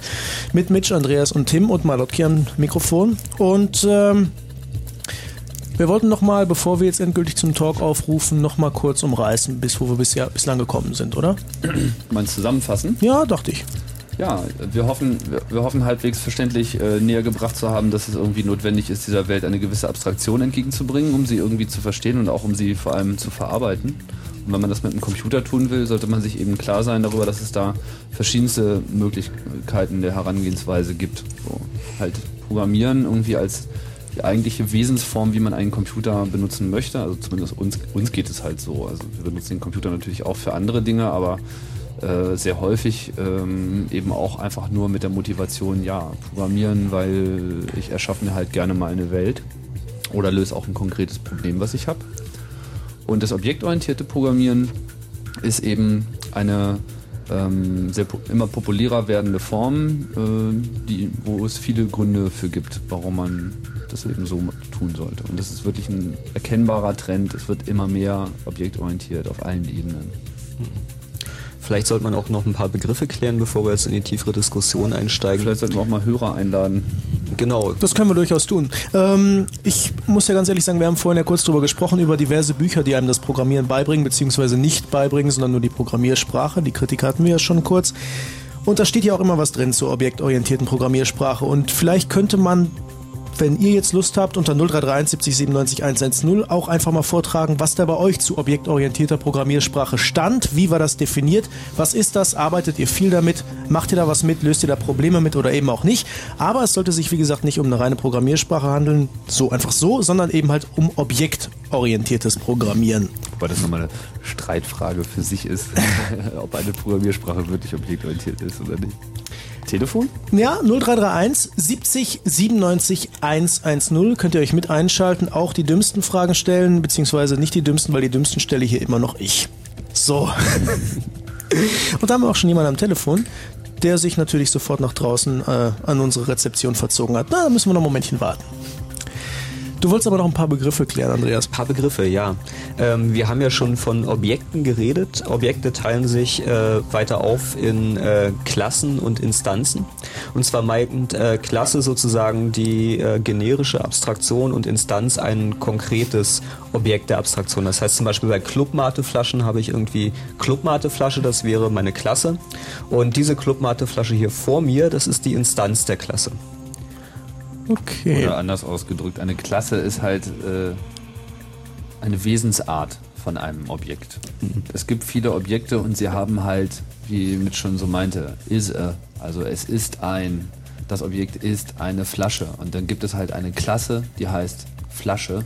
Und in dieser Klasse ist das, sind die generellen Eigenschaften einer Flasche in irgendeiner Form gespeichert, wie man die dann auch immer äh, dargestellt sehen möchte. Das ist Zum Beispiel die. Flasche hat ein, eine, eine Inhaltsmenge. Sie hat auch ähm, ähm, generell sagt sie schon mal, dass, dass ein Objekt äh, vom Typ Flasche äh, auch eine, ein, einen Füllstand hat. Ist sie leer oder ist sie voll? Ist sie geschlossen? Ist sie geöffnet? Ist sie äh, vielleicht nur, äh, vielleicht sieht sie nur aus, als wäre sie geschlossen, obwohl sie eigentlich schon freigeschraubt ist. Und ähm, all diese Dinge versucht man dann halt möglichst allgemein ähm, zu, ähm, ja, zu sammeln in dieser Klasse, die nur ein Modell ist für dann eine konkrete Flasche, die man im Programm dann auch wirklich benutzt. Also bei der konkreten Flasche sind dann auch die tatsächlichen Informationen gespeichert. Die Klasse weiß, es gibt einen Füllstand und äh, die Instanz äh, hier vor mir hat halt den konkreten Füllstand, ist eigentlich noch fast voll, weil habe ich ja gerade erst angefangen zu trinken. Mal gucken, ob es dem Markus auch um Flaschen geht. Guten Abend, Markus. Ja, hallo. Hallo. Ich habe eine Frage. Ich bin angehender Administrator und ähm, in, wollte wissen, ob XML äh, einfach beziehungsweise für einen äh, ähm, Amateur einfach zu lernen ist. Die Antwort lautet ja. Ja. Das Also, ist die Rettung der Welt. Genau, XML ist nebenbei die Rettung der Welt und ähm, ist eigentlich sehr einfach zu verstehen. Es gibt da allerdings eine ganze Menge Protokolle und äh, weitere Formate rund um XML, beziehungsweise die alle auf XML aufbauen, die man sich dann mit der Zeit auch näher bringen möchte. Aber XML ist auf jeden Fall nicht wirklich schwierig. Also ich bin grundsätzlich unbedarft in der Programmierung, also habe keine Ahnung, kenne mich zwar mit Netzwerken und äh, Microsoft-Produkten aus, aber interessiere mich halt jetzt für die äh, für das XML beziehungsweise auch äh, äh, für die objektorientierte Programmierung. Wobei das muss man vielleicht noch klarstellen, XML ist keine objektorientierte Programmiersprache, sondern XML ist ein Datenbeschreibungsformat. Genau.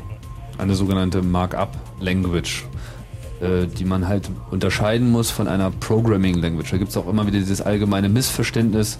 Da ist dann häufig von HTML-Programmierern die Rede, die irgendwie einem Webseiten erstellen. Ähm, wenn man es halt mal sich äh, genau anschaut, stellt man fest, dass es sich bei HTML um eine reine Beschreibung einer Struktur handelt, nämlich wie ist meine Webseite aufgebaut. Da habe ich eine Überschrift, da habe ich einen Text, da ist ein Bild und so weiter. Aber es handelt sich nicht um die Ablaufformulierung für ein Programm. Also HTML beschreibt nicht, dass irgendwas fünfmal getan werden soll und in Abhängigkeit davon nochmal oder vielleicht nochmal oder auf eine andere Art und Weise. Das ist das, was halt eine Programming Language ist. Während diese ganzen MLs äh, Markup Languages ist. Das ist schon was anderes. Das heißt, XML ist eigentlich, eigentlich äh, gedacht, um Daten zu speichern. Und zwar ist XML jetzt im Besonderen eben der ähm, kräftig aufkommende neue Standard, der so sehr viele Probleme von allgemeinen Speicherformaten der Frühzeit ähm, ja, weit, weitgehend löst. Also da kann man halt Text in allen Sprachen, in Chinesisch, in Japanisch und so weiter reinlegen und jeder Computer kann das dann auch korrekt interpretieren, wenn er nicht falsch programmiert ist. Und ähm, vor allem kann man halt dort Struktur ablegen, was noch zu den Daten hinzukommt. Das heißt, ich modelliere sowohl die Daten als solche, als auch ihre Bezüge untereinander. Was gehört in was rein? Ich habe eine Liste von fünf Tischen und solche Dinge. Und die kann man dort einfach ablegen und dann auch vergleichsweise einfach in jeder beliebigen Programmiersprache, das muss dann auch keine objektorientierte Programmiersprache sein, weiterverarbeiten. Aber man könnte die Struktur von XML schon als objektorientiert bezeichnen. Du hast die Prinzip Art und schon. Weise, wie das File aufgebaut ist, das lässt sich mit der Klasse verbinden und dann die tatsächliche Art und Weise, wie das File dasteht, also die einzelnen Blöcke, das sind sozusagen die Instanzen. Das ist irgendwie ein Ja, aber was halt fehlt, ist der Vergleich. Code. Na, natürlich, klar. Das ist eine objektorientierte Datenstruktur. und Das man Und noch eine abschließende Frage. Wie, wie bewertet ihr ähm, jetzt einen XML-Profi äh, in der Berufswelt, also der das drauf hat? Ähm, ja, die Also, Chancen für die Zukunft? naja. Gute Berufsaussichten hast du, wenn du dir sowas wie XML, wenn Bedarf besteht, mal eben in ein, zwei Monaten anlesen kannst. Also jetzt nur XML ist äh, für eine Berufskarriere, glaube ich, nicht so äh, entscheidend. Also äh, wenn, dann solltest du eine Reihe von Fähigkeiten mitbringen. Ja, also gekoppelt mit äh, Administration, also Also sagen wir mal so, wenn du in den nächsten zwei Jahren noch nicht begriffen hast, was XML ist, dann solltest du überlegen, ob du in den Gartenbau wechselst. okay, alles klar. Vielen Dank. Alles klar, Markus. Ciao. Tschüss. Und die Amy ist am Telefon. Guten Abend, Amy. Oder Ami? Armin. Am Armin, okay. Ein Junge. Ich habe hier nur Ami stehen, so wie französisch Freund, deswegen habe ich gedacht, das wird doch eine nette Geschichte werden. Hätte Aus, vielleicht ein bisschen falsch gemacht. aus Magdeburg. Hm? Ich habe mal eine generelle Frage. Und zwar bei der ganzen objektorientierten Programmierung ist da nicht ein ganz, ganz äh, schlimmer Nachteil, äh, der es ja fast unmöglich macht, wirklich realistisch Welten da, äh, oder nachzubilden. Nämlich, wenn ich die Objekte habe und in Klasseninstanzen einteile, ähm, ja, sagen wir mal ein ganz simples Beispiel, ich habe ein Computerspiel und habe da einen Baum. Ähm, dann habe ich doch das Problem, dass jeder Baum irgendwie gleich aussieht. Also wenn ich, wenn ich jetzt Objekte nehme und äh, damit zum Beispiel jetzt virtuelle Realitäten abbilden will, ja, dann, dann habe ich doch immer damit das Problem, dass halt einmal zum Beispiel einen Tisch oder irgendeinen Gegenstand klar definiert hat, definiert habe und der dann aber immer wieder in, den, in diesen selben Grenzen und mit diesen selben Merkmalen erscheint. Und irgendwann wird das Ganze doch dann langweilig. Naja, gleich das, aussieht. das ist gar kein schlechtes Beispiel für was objektorientierte Programmierung eigentlich ist. Nämlich für die meisten Teile eines äh, Programms, das ein Spiel darstellt, ist es völlig egal, wie der Baum aussieht. Man muss bloß wissen, da ist ein Baum, muss möglicherweise in der Lage sein zu testen, ob jetzt ein Objekt mit dem Baum kollidiert oder nicht. Und wie der Baum angezeigt wird, das ist eigentlich nur an einer Stelle relevant, nämlich da, wo er hingemalt wird. Das heißt, man kann sich da prima eine abstrakte Basisklasse Baum machen. Äh, und alle Teile des Programms wissen nur, da ist ein Baum und nur der Teil, der äh, das dann hinterher hinmalt, kennt verschiedene Bäume, die verschieden aussehen und so weiter und so fort. Also ich habe das halt so, ich habe ab und zu mal so ein bisschen ein paar Computerspiele probiert und da fand ich das halt immer ziemlich schnell langweilig, weil eben gerade wenn so versucht wurde, virtuelle Welten abzubilden, ähm, dass eben dann doch irgendwie sagen sich die Objekte dann immer ein bisschen ähnlich mit der Zeit. Also das kriegt man ja dann irgendwie raus. das ist aber kein Problem der objektorientierten Programmierung, sondern das ist ein Problem äh, der mangelnden äh, Liebe zum Detail oder des mangelnden Speicherplatzes auf dem Datenträger für das Spiel oder der mangelnden Zeit, die bei der Programmierung zur Verfügung stand oder oder oder. Mhm. Also, also ihr meint, wenn man wenn man äh, Objekte definiert und man, man kann ihnen also dann immer einzelne Eigenschaften auch zustellen, also wie es im wirklichen Leben auch ist. Ähm, weil es ist ja einfach so, kein, kein Objekt in der wirklichen Welt sieht immer gleich aus. Also das hat so viele verschiedene Eigenschaften. Genau. Und genau, Äh. und genau darum, und, ge- und genau weil das so ist, möchte man eben eine, eine Programmierung vorantreiben, die eben an Objekten, und zwar in ihrer Eigenschaft, dass sie zwar alle teilweise ähnlich, aber manchmal eben auch komplett anders sind, dass mir das Programmieren in dieser Denke erlaubt. Deswegen möchte man das eben so machen, während die einfache oder sagen wir mal herkömmliche äh, Herangehensweise, einfach nur ein Programm zu schreiben, was auf irgendwelchen Daten rumfummelt, ähm, es schwer hat, sagen wir mal, die wirkliche äh, Komplexität der Welt auch äh, brauchbar abzubilden. Hm. Sozusagen, man müsste dann immer wieder Variablen einbauen, die dieses Objekt dann variieren. Sag ich mal so. Ich bin auch ein Laie, also ich habe da keine Ahnung, wie man sowas Ja, ja. programmiert, aber Genauso funktioniert das. Also ein Objekt ist im Prinzip nur eine Ansammlung der Variablen, die den Zustand des Objektes beschreiben. Und jede dieser Ansammlungen ist anders. Und äh, Objektorientierung ist nur der Ansatz, dass man bestimmte Objekte, die gleiche Merkmale aufweisen, in Kategorien zusammenfasst. Also wenn du dir irgendwie, was weiß ich, ähm, morgens einen Kaffee kochst, dann ist der Kaffee jedes Mal derselbe Kaffee, obwohl das eigentlich jedes Mal der andere Kaffee ist. Und ähm, deswegen musst du auch nicht weiter darüber nachdenken, sondern kannst es in dich reingießen und warten, dass das Gehirn anfängt zu funktionieren. Und ähm, wenn man halt Programme schreibt und das nicht tut, wenn man also tatsächlich irgendwie jedes, jede Ansammlung von Daten als etwas Besonderes betrachtet, dann verzettelt man sich ja, sehr schnell. Hm. Wenn man dann an jeder Stelle Ausnahmen reinprogrammieren muss und ist es jetzt irgendwie, wenn das hier so ist, dann ist das da so. Und das wird unübersichtlich, unwartbar, unlesbar, kommt schlechte Software bei raus. Und was, was ist da so eine gute Programmiersprache, äh, die man heutzutage unter Windows oder eben, eben einfach so benutzen kann, um so objektorientiert zu programmieren und gut die Übersicht zu behalten? Gibt es Also da es- so also Programmiersprachen sind immer äh, Gegenstand tiefer religiöser Debatten, Naja. was äh, ein bisschen was damit zu tun hat, dass auch das Gehirn jedes Menschen ein bisschen anders funktioniert und äh, jeder Mensch anders geprägt ist und jeder Mensch anders gelernt hat zu denken. Ähm, Im Endeffekt kann man also nicht sagen, es gibt die optimale Sprache, aber es gibt schon ein paar, die relativ gut sind, die also viele ähm, Eigenschaften auf sich vereinen. Ähm, unter Windows konkret ähm, es gibt, glaube ich, Smalltalk für Windows von verschiedenen Herstellern. Smalltalk ist eine klassische objektorientierte Sprache, die mal bei Xerox erfunden wurde in den späten 70ern, ähm, die sehr, sehr schön ist, die ähm, auch relativ leicht für Programmiereinsteiger ist, weil es eine interaktive Sprache ist. Das heißt, man kann eine Zeile hinschreiben und die wird direkt ausgeführt. Man muss sich zum Beispiel Squeak. Squeak, genau. Squeak ist äh, eine interessanterweise von Disney finan finanzierte Open Source Implementierung von Smalltalk. Ähm, dann meine Pro Lieblingsprogrammiersprache ist ja Dylan. Dylan ist eine Sprache, die äh, auf äh, Lisp beruht, die aber nicht so aussieht wie Lisp. Das heißt, äh, man hat nicht diese ganze Klammeritis, sondern es sieht eher Pascal ähnlich aus. Es hat Vorteile und Nachteile. Der Vorteil ist erstmal, dass man es als Programmierer leichter lesen kann. Da gibt es eine Implementierung von einer Firma namens Functional Objects. Er ist Functional Developer. Ähm, wo wir schon bei Lisp sind, ähm, Common Lisp ist auch, ähm, hat auch ein objektorientiertes Modul quasi, das Common Lisp Object System, da gibt es mehrere Hersteller. Ähm, ich fürchte, das werden wir einfach mal als komplette Liste auf die Webseite tun müssen, das hilft ja jetzt auch nichts, wenn wir das runterbeten, aber so, das sind Sprachen, wo du mal gucken solltest, Smalltalk, Dylan, Common Lisp.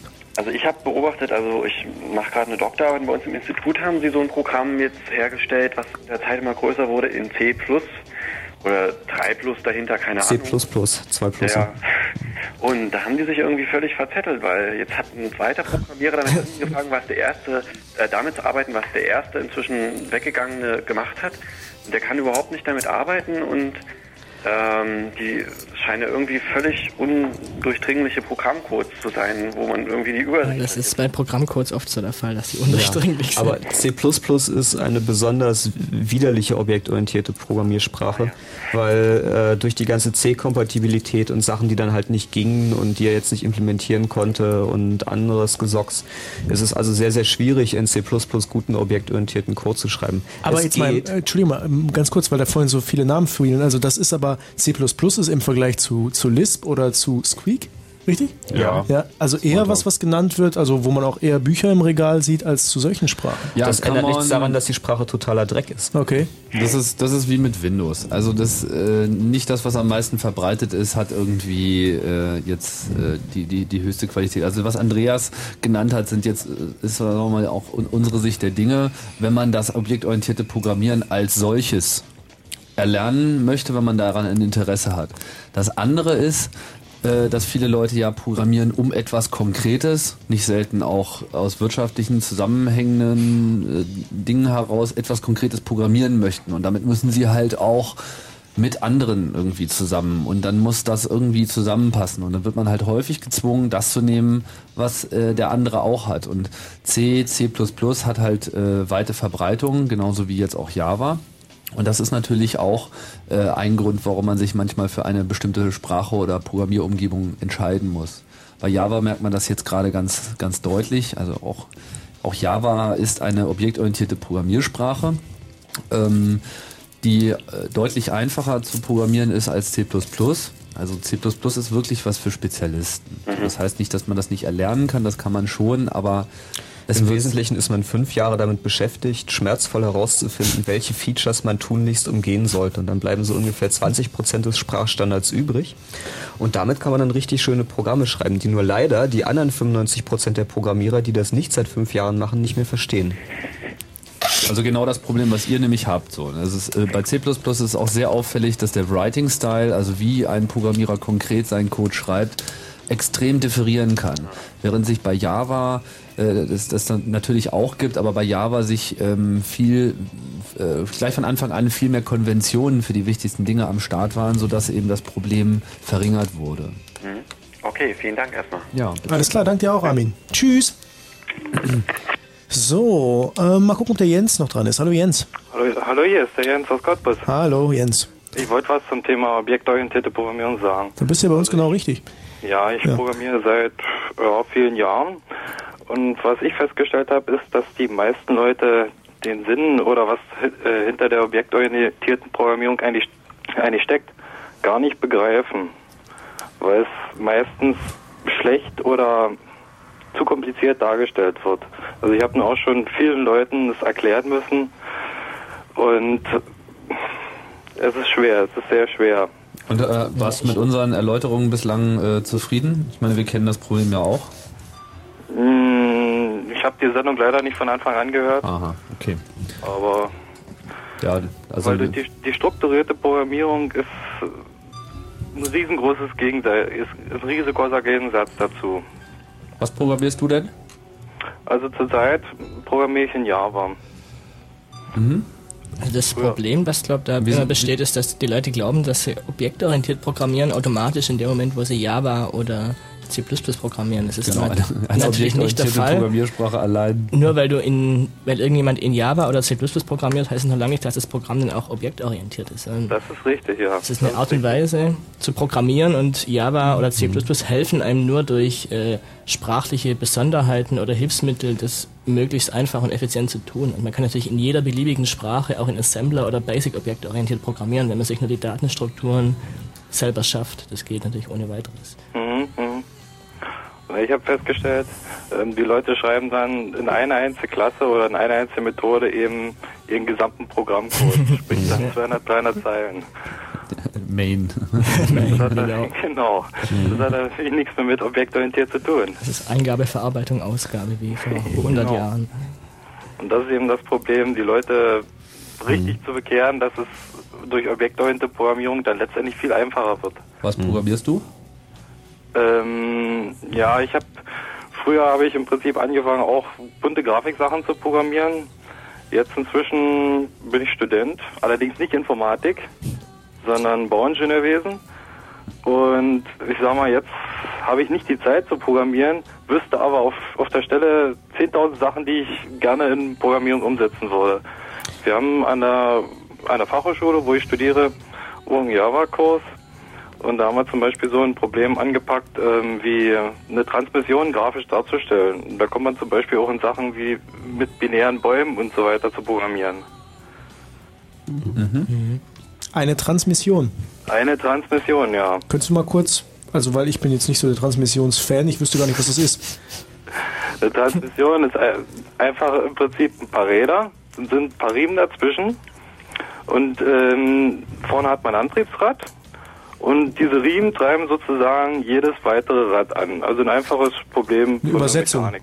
Übersetzung sozusagen. Ja, Übersetzung, genau, wie beim Fahrrad. Genau. Früher in den Fabriken war das so, da gab es eine zentrale Dampfmaschine und dann gab es so Transmissionsstrecken, wo zu den Maschinen die Drehbewegung übertragen wurde. Und, Und mit einer Risswand alle tot.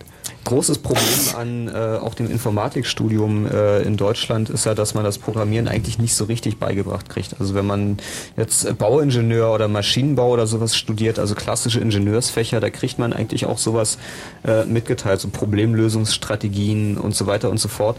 Und ähm, in den Programmierkursen, wie ich sie kenne, fehlt das in der Regel. Und ähm, da muss man leider irgendwie selber arbeiten, leider sich selbst erarbeiten. Das, obwohl es eigentlich gute Literatur gibt zu dem Thema, die muss man halt nur finden.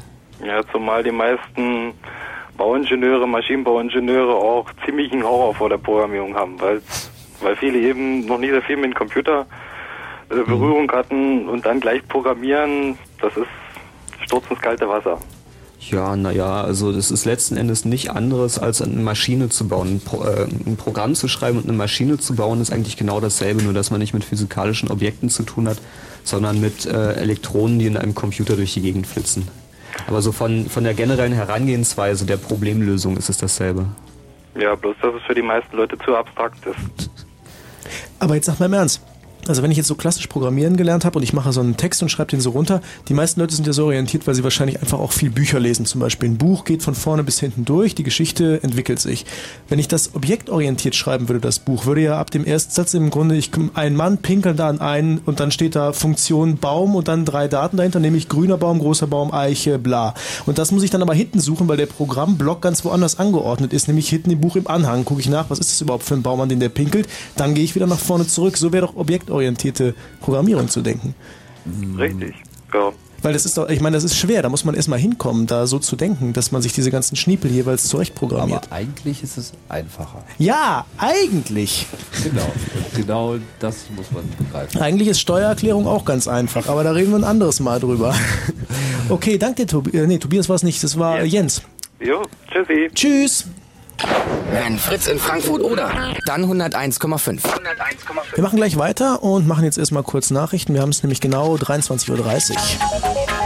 Fritz, Kurzinfo. Mit dem Wetter, nachts fällt nur vereinzelt ein bisschen Regen. Die Temperaturen gehen auf 8 bis 5 Grad, in Berlin bis 7 Grad zurück. Am Tage zieht von West nach Ost ein Regengebiet durch die Region. Dabei sind vereinzelt Gewitter und Sturmböen möglich. Die Temperaturen liegen bei 9 bis 11 Grad. Und jetzt die Meldung mit Kerstin Topp.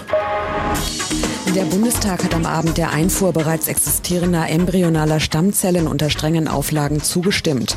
Damit scheiterten die Anträge für ein absolutes Importverbot sowie für eine weitgehende Freigabe der Einfuhr embryonaler Stammzellen. Deutschland soll wegen des erwarteten Haushaltsdefizits von 2,7 Prozent einen sogenannten blauen Brief der EU-Kommission erhalten. Erlaubt sind höchstens drei Prozent. Frankreich hat Vorschläge zur Überwindung der Nahostkrise unterbreitet. Dabei favorisiert Paris die Anerkennung eines Palästinenserstaates noch vor der Aufnahme von Friedensverhandlungen. Bundesfamilienministerin Bergmann hat heute den ersten gesamtdeutschen Kinder- und Jugendbericht vorgelegt. Darin wird vor allem für eine bessere, flächendeckende Kinderbetreuung plädiert. Brandenburg will mit einem neuen Arbeitsmarktmodell mehr Jobs für ausgebildete Jugendliche schaffen.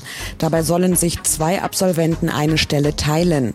Das Arbeitsamt wird den Lohn jeweils auf 80 Prozent aufstocken. Und zum Sport im Viertelfinale, Entschuldigung, im Viertelfinale um den DFB-Pokal gab es am Abend folgende Ergebnisse. Hertha BSC, 1. FC Köln 1 zu 2 nach Verlängerung, Bayer Leverkusen 1860 München 3 zu 0 und Schalke 04 Rot-Weiß Oberhausen 2 zu 0. Die Partie Kaiserslautern Bayern München endete 3 zu 5 im Elfmeterschießen. Zuvor stand es 0 zu 0 nach Verlängerung. Entschuldigung, nochmal. Nö, ist kein Problem, ich meine. In der Basketball-Euroleague verlor der deutsche Meister Alba Berlin am Abend beim polnischen Titelträger Slask Breslau mit 66 zu 71. Und die Verkehrsmeldungen Stadtverkehr Berlin A111 Stadtautobahn im Tunnel Ortskern Tegel wegen Bauarbeiten Sperrung der rechten Spur stadtauswärts. Biesdorf Zimmermannstraße zwischen Fortuna Allee und an der Wuhle Vollsperrung bis Ende April und noch eine Meldung von der U-Bahn.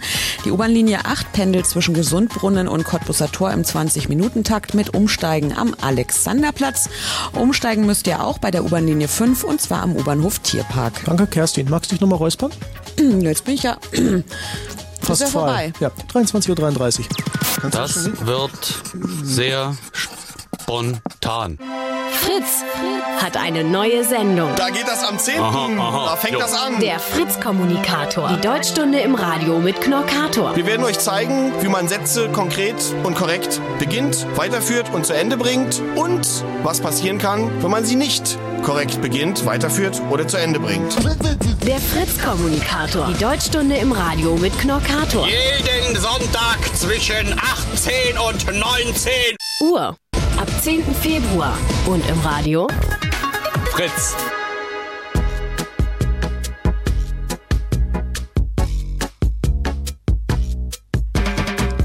Guten Tag, Sie haben's eilig, das ist doch nicht mein Problem.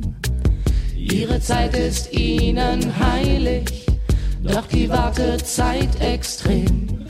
Sie müssen auch noch dafür blechen, für die lange Wartezeit. Sie wollen auch nur mit jemand sprechen, aber keiner ist für Sie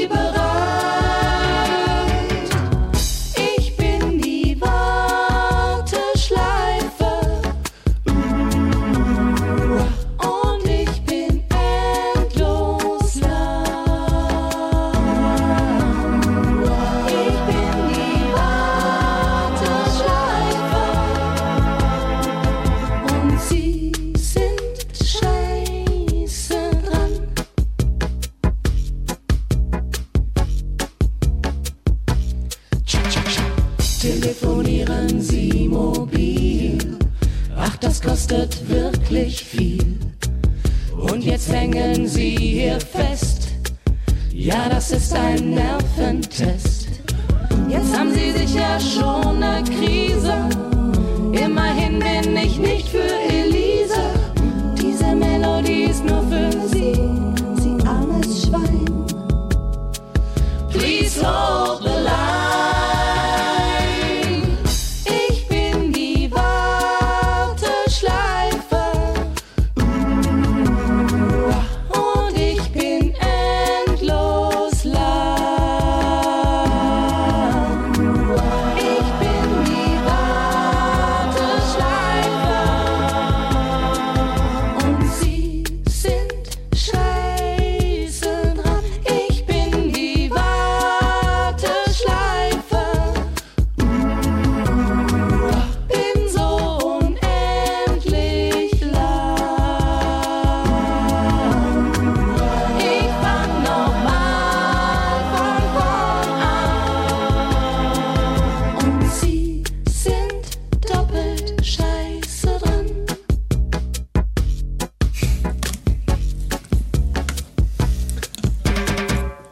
Also mit die schönste Warteschleifenmusik, die ich jemals gehört habe, muss ich ganz ehrlich zugeben. Die ist toll, ne? Ähm, die ihr ja tatsächlich auch als Warteschleifenmusik benutzt, nicht? Genau, wir benutzen die als Warteschleifenmusik, wenn man das Blinkenlights-Haus anruft, dann, äh, wenn man Lust hat, viel Geld auszugeben, kriegt man zumindest auch noch was Schönes vor. Diesen Song vorgespielt. Genau. Den Man hört das. Chaosradio. Wir haben jetzt mittlerweile anderthalb Stunden hinter uns gebracht in Sachen objektorientiertes Programmieren. Im Studio der Mitch, der Andreas, der Tim und der Max.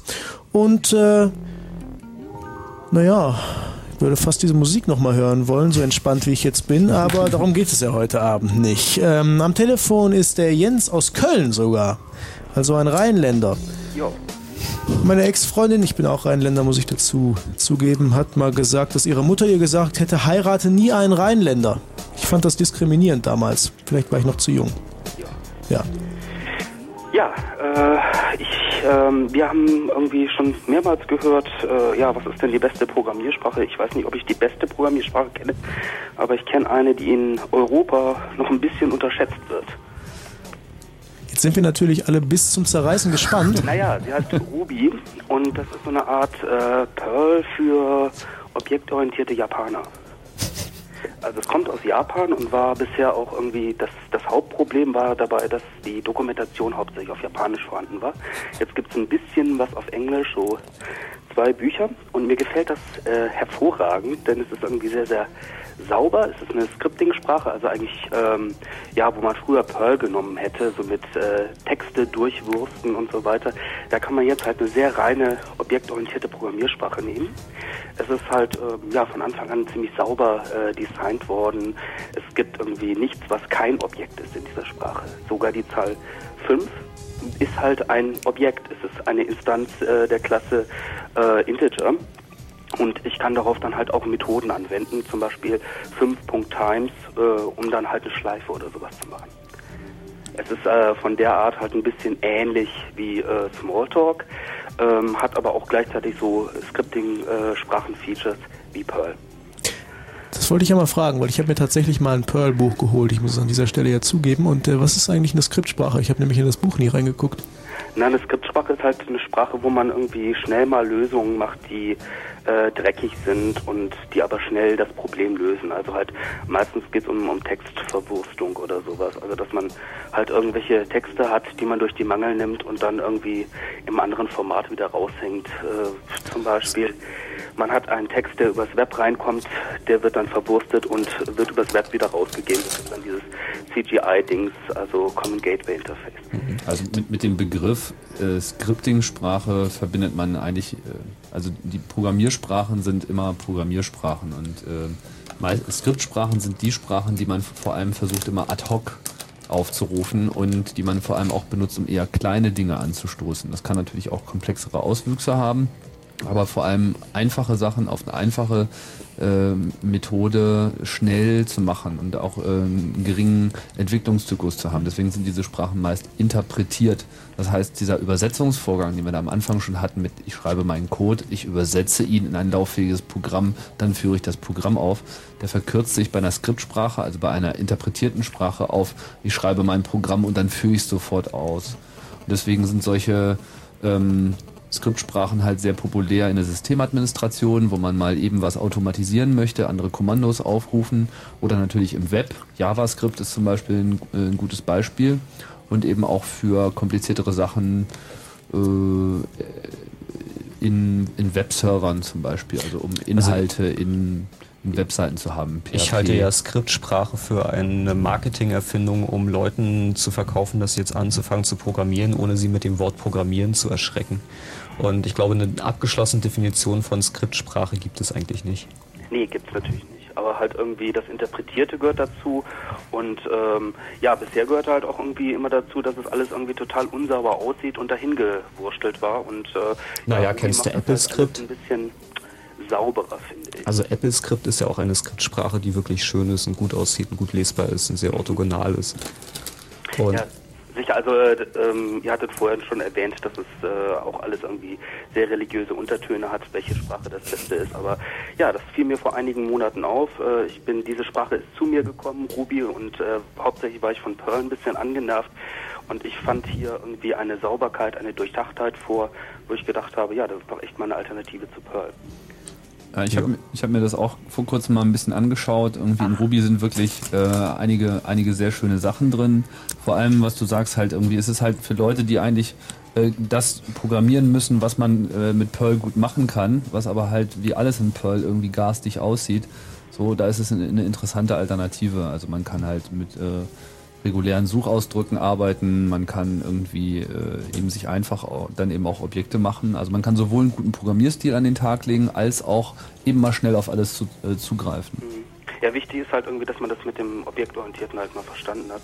Ähm, da dauert es ja bei jedem irgendwie ein bisschen länger, bis dann irgendwie die Erleuchtung kommt. Das hat sowas, finde ich, irgendwie wie Zen-Buddhismus. Also irgendwann kommt halt die Erleuchtung, da hat man es verstanden. Vorher denkt man, was ist das für ein Geschwafel. Also bei mir war es halt ein Buch namens äh, Entwurfsmuster von ganz vielen Leuten und der erste heißt Erich Gammer.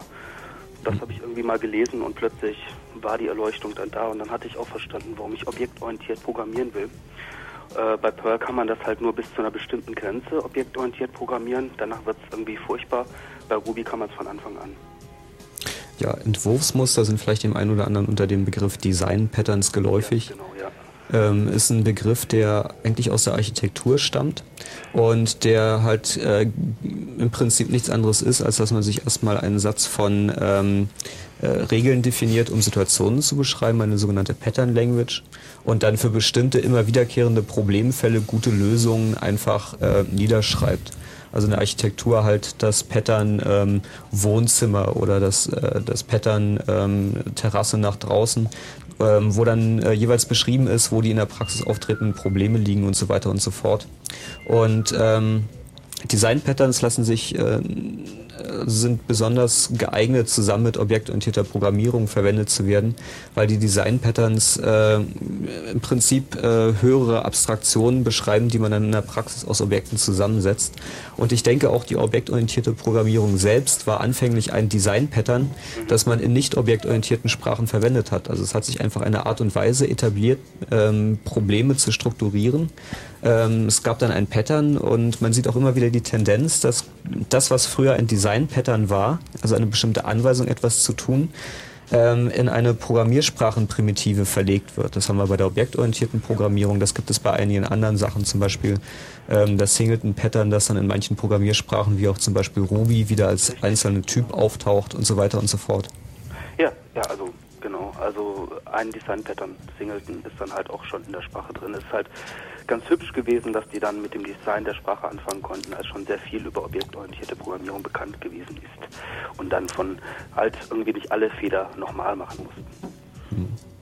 Die Homepage kannst du ja nochmal nennen. www.ruby-lang.org Ruby mit Y. und irgendwie nicht erschrecken, wenn, naja, halt irgendwie doch die Hälfte der interessanten Texte auf Japanisch sind. Aber es kommen immer wieder englische Texte dazu. Also Aber ich glaube auch, dass, dass Ruby ist durchaus im Kommen. Also das würde noch nicht sagen, dass es auf der Schwelle zur Weltrevolution ist, aber es äh, findet auf jeden Fall offensichtlich den notwendigen äh, Unterstützungsgrad, den eine Programmiersprache heute schon braucht. Also eine gewisse Fangemeinde und so eine gewisse äh, Aktivität in der Programmiererszene, eben diese Sprache auch äh, für das eine oder andere zu nutzen und erstmal so die wichtigsten Sachen, die man erstmal auch gesehen haben will, bevor man äh, sich wirklich mit einer Programmiersprache beschäftigen möchte. Ja, also in Japan ist es so, dass es auf jeden Fall weitaus häufiger benutzt wird als dieses grauenvolle PHP.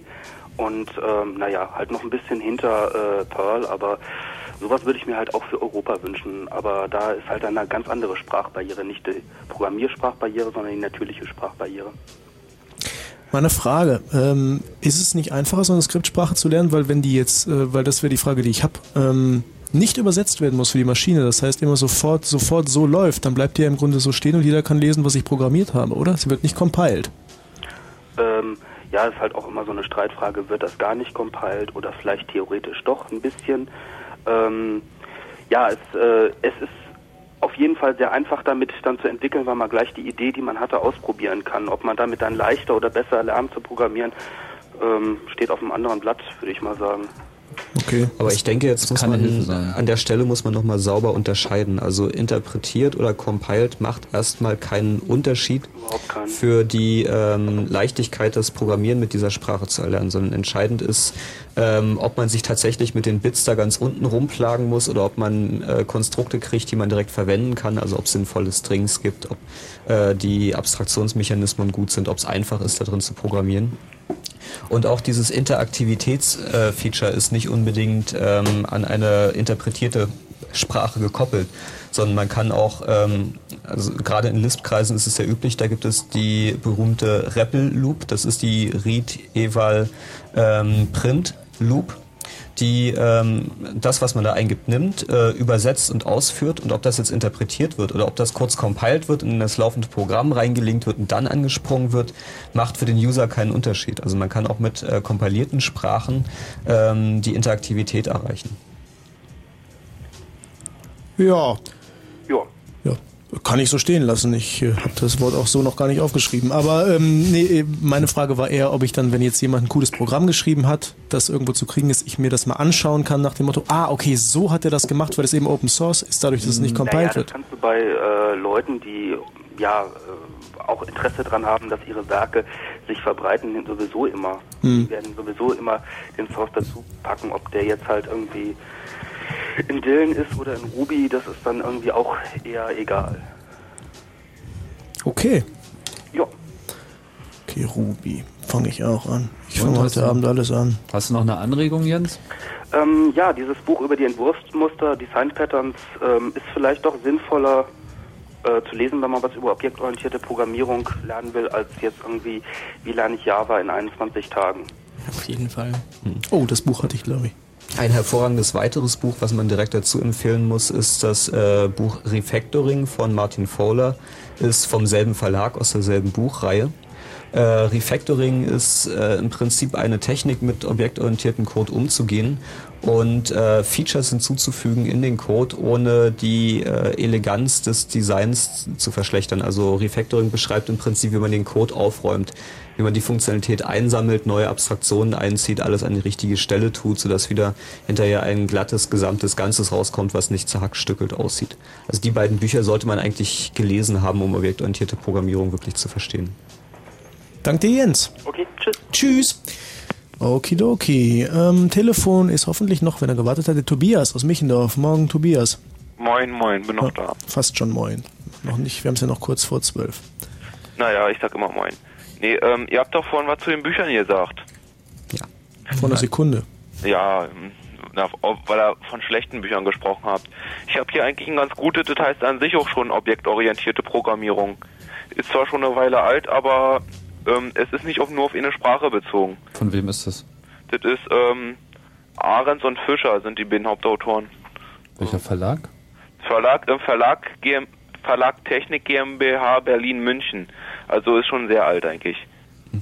Also hm, Das Alter hat ja bei Standardwerken nichts zu sagen oder bei wissenschaftlichen 92 Werken generell eigentlich. Wenn er recht Ja. gehabt hat, hat er bestimmt auch schon damals recht gehabt. Also das kann gut sein. Und was ist die Herangehensweise des Buches? Was hast Also- du daraus äh, herausnehmen können? Also, ich habte ja schon vorher, es basiert eigentlich, ja, ich habe mir mal so ein bisschen Probleme, mich auszudrücken. Es hat, mh, es baut eigentlich erstmal auf, ähm, was, was ist, was ist eine Klasse und dann ähm, die einzelnen Abschnitte bis hin zur Polymorphie. Dann gibt es ähm, mehrere Beispiele, einmal in Pascal und einmal in C++. Also ist eigentlich ganz gut aufgebaut, aber ich hatte auch schon mal ein Desaster mit einem Buch, was ich mir ausgeliehen hatte, war von Markt und Technik oder so ähnlich. Und das war eigentlich nur Werbung für ein eigenes ähm, Multi-User-Dungeon-Spiel.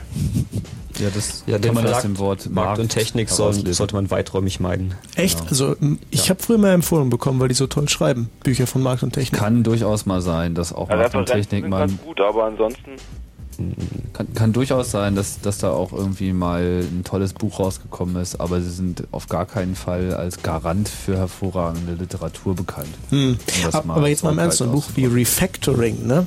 Das ist ja vom Titel schon so unsexy, dass ich, wenn ich das sehen würde, würde ich denken, nee, also Refactoring nur gar nicht. Den Titel findest du Ich finde den total sexy. den total ja, sexy. ihr findet den sexy. naja. Wenn man sich damit beschäftigt hat und das Buch dann als gut befunden hat. Aber ich meine, kann jemand, der wirklich mit Programmieren anfängt, mit so einem Buch was anfangen? Oder ist das was, wenn einer jetzt schon mal eine Programmiersprache benutzt hat und will sich jetzt darauf spezialisieren, was ist wirklich objektorientiertes Programmieren? Also eher so. Ja, das ist auf jeden Fall äh, Second Stage. Aber die kann ja auch relativ schnell kommen. Also wenn man, wenn man das, wenn man das lernen will, es ist, es ist ja eigentlich ganz einfach. Ja. Man kann das ja gar nicht häufig genug betonen. Irgendwie. Also das, diese ganze Sache mit den Computern, das ist 0, 1 und Logik. Und wenn man irgendwie in der Lage ist, sich seinen Weg von der Wohnzimmertür irgendwie zum nächsten Kiosk irgendwie abstrakt zu erschließen, dann kann man auch genauso gut andere Probleme lösen. Und das kann man dann auch mit einem Computer, wenn man sich halbwegs anstrengt.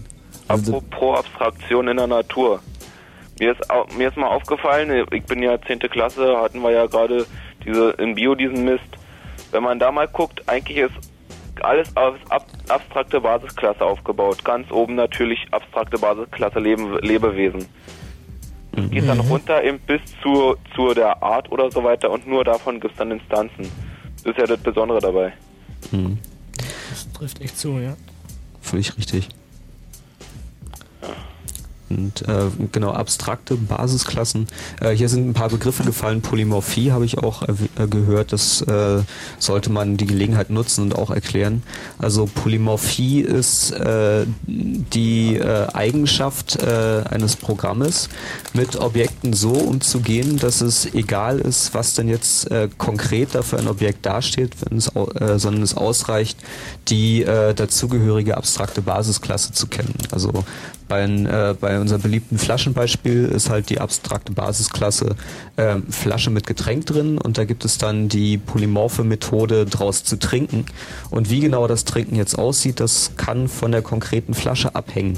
Und das interessiert mich aber nicht in dem Moment, wo ich äh, da beim Programmieren tatsächlich hinschreibe, äh, Flasche, Punkt, trinke, Klammer auf, äh, mein Mund, Klammer zu. Und ähm, die also Polymorphie ist äh, sicherlich eine der grundlegendsten Eigenschaften von objektorientierter Programmierung. Es gibt dann noch so ein paar andere äh, Eigenschaften, wie zum Beispiel das mit der Kapselung ähm, und äh, auch äh, Single Dispatch, Multiple Dispatch, die sind bei vielen Sprachen verschieden, aber Polymorphie ist äh, so eine ziemlich grundlegende Eigenschaft, die man, also wenn die nicht da ist, spricht man eigentlich nicht von objektorientierter Programmierung. Also das auch bei, ähm, hier sind in dem Buch sind so ein paar Pascal-Beispiele, also Pascal 5.5. Ich habe da, also Polymorphie habe ich da nicht viel gefunden, aber es hat mich schon gewundert, dass Pascal objektorientiert ist, also das Normale.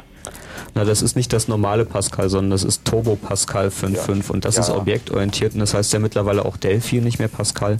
Da nee, ich meine das richtige alte Turbo Pascal 5.5. Das war Turbo Pascal 5.5, ja, ja, das ist im Prinzip noch dasselbe wie Delphi, so wenn man sich mal die Geschichte anguckt. Mhm. Und Turbo Pascal 3.0 war noch ohne Objekte. Und irgendwann haben sie halt Objekte zusätzlich reingebaut, so wie bei C++ die Objekte mal zusätzlich reingebaut waren, also ein C mit reingebauten Objekten quasi.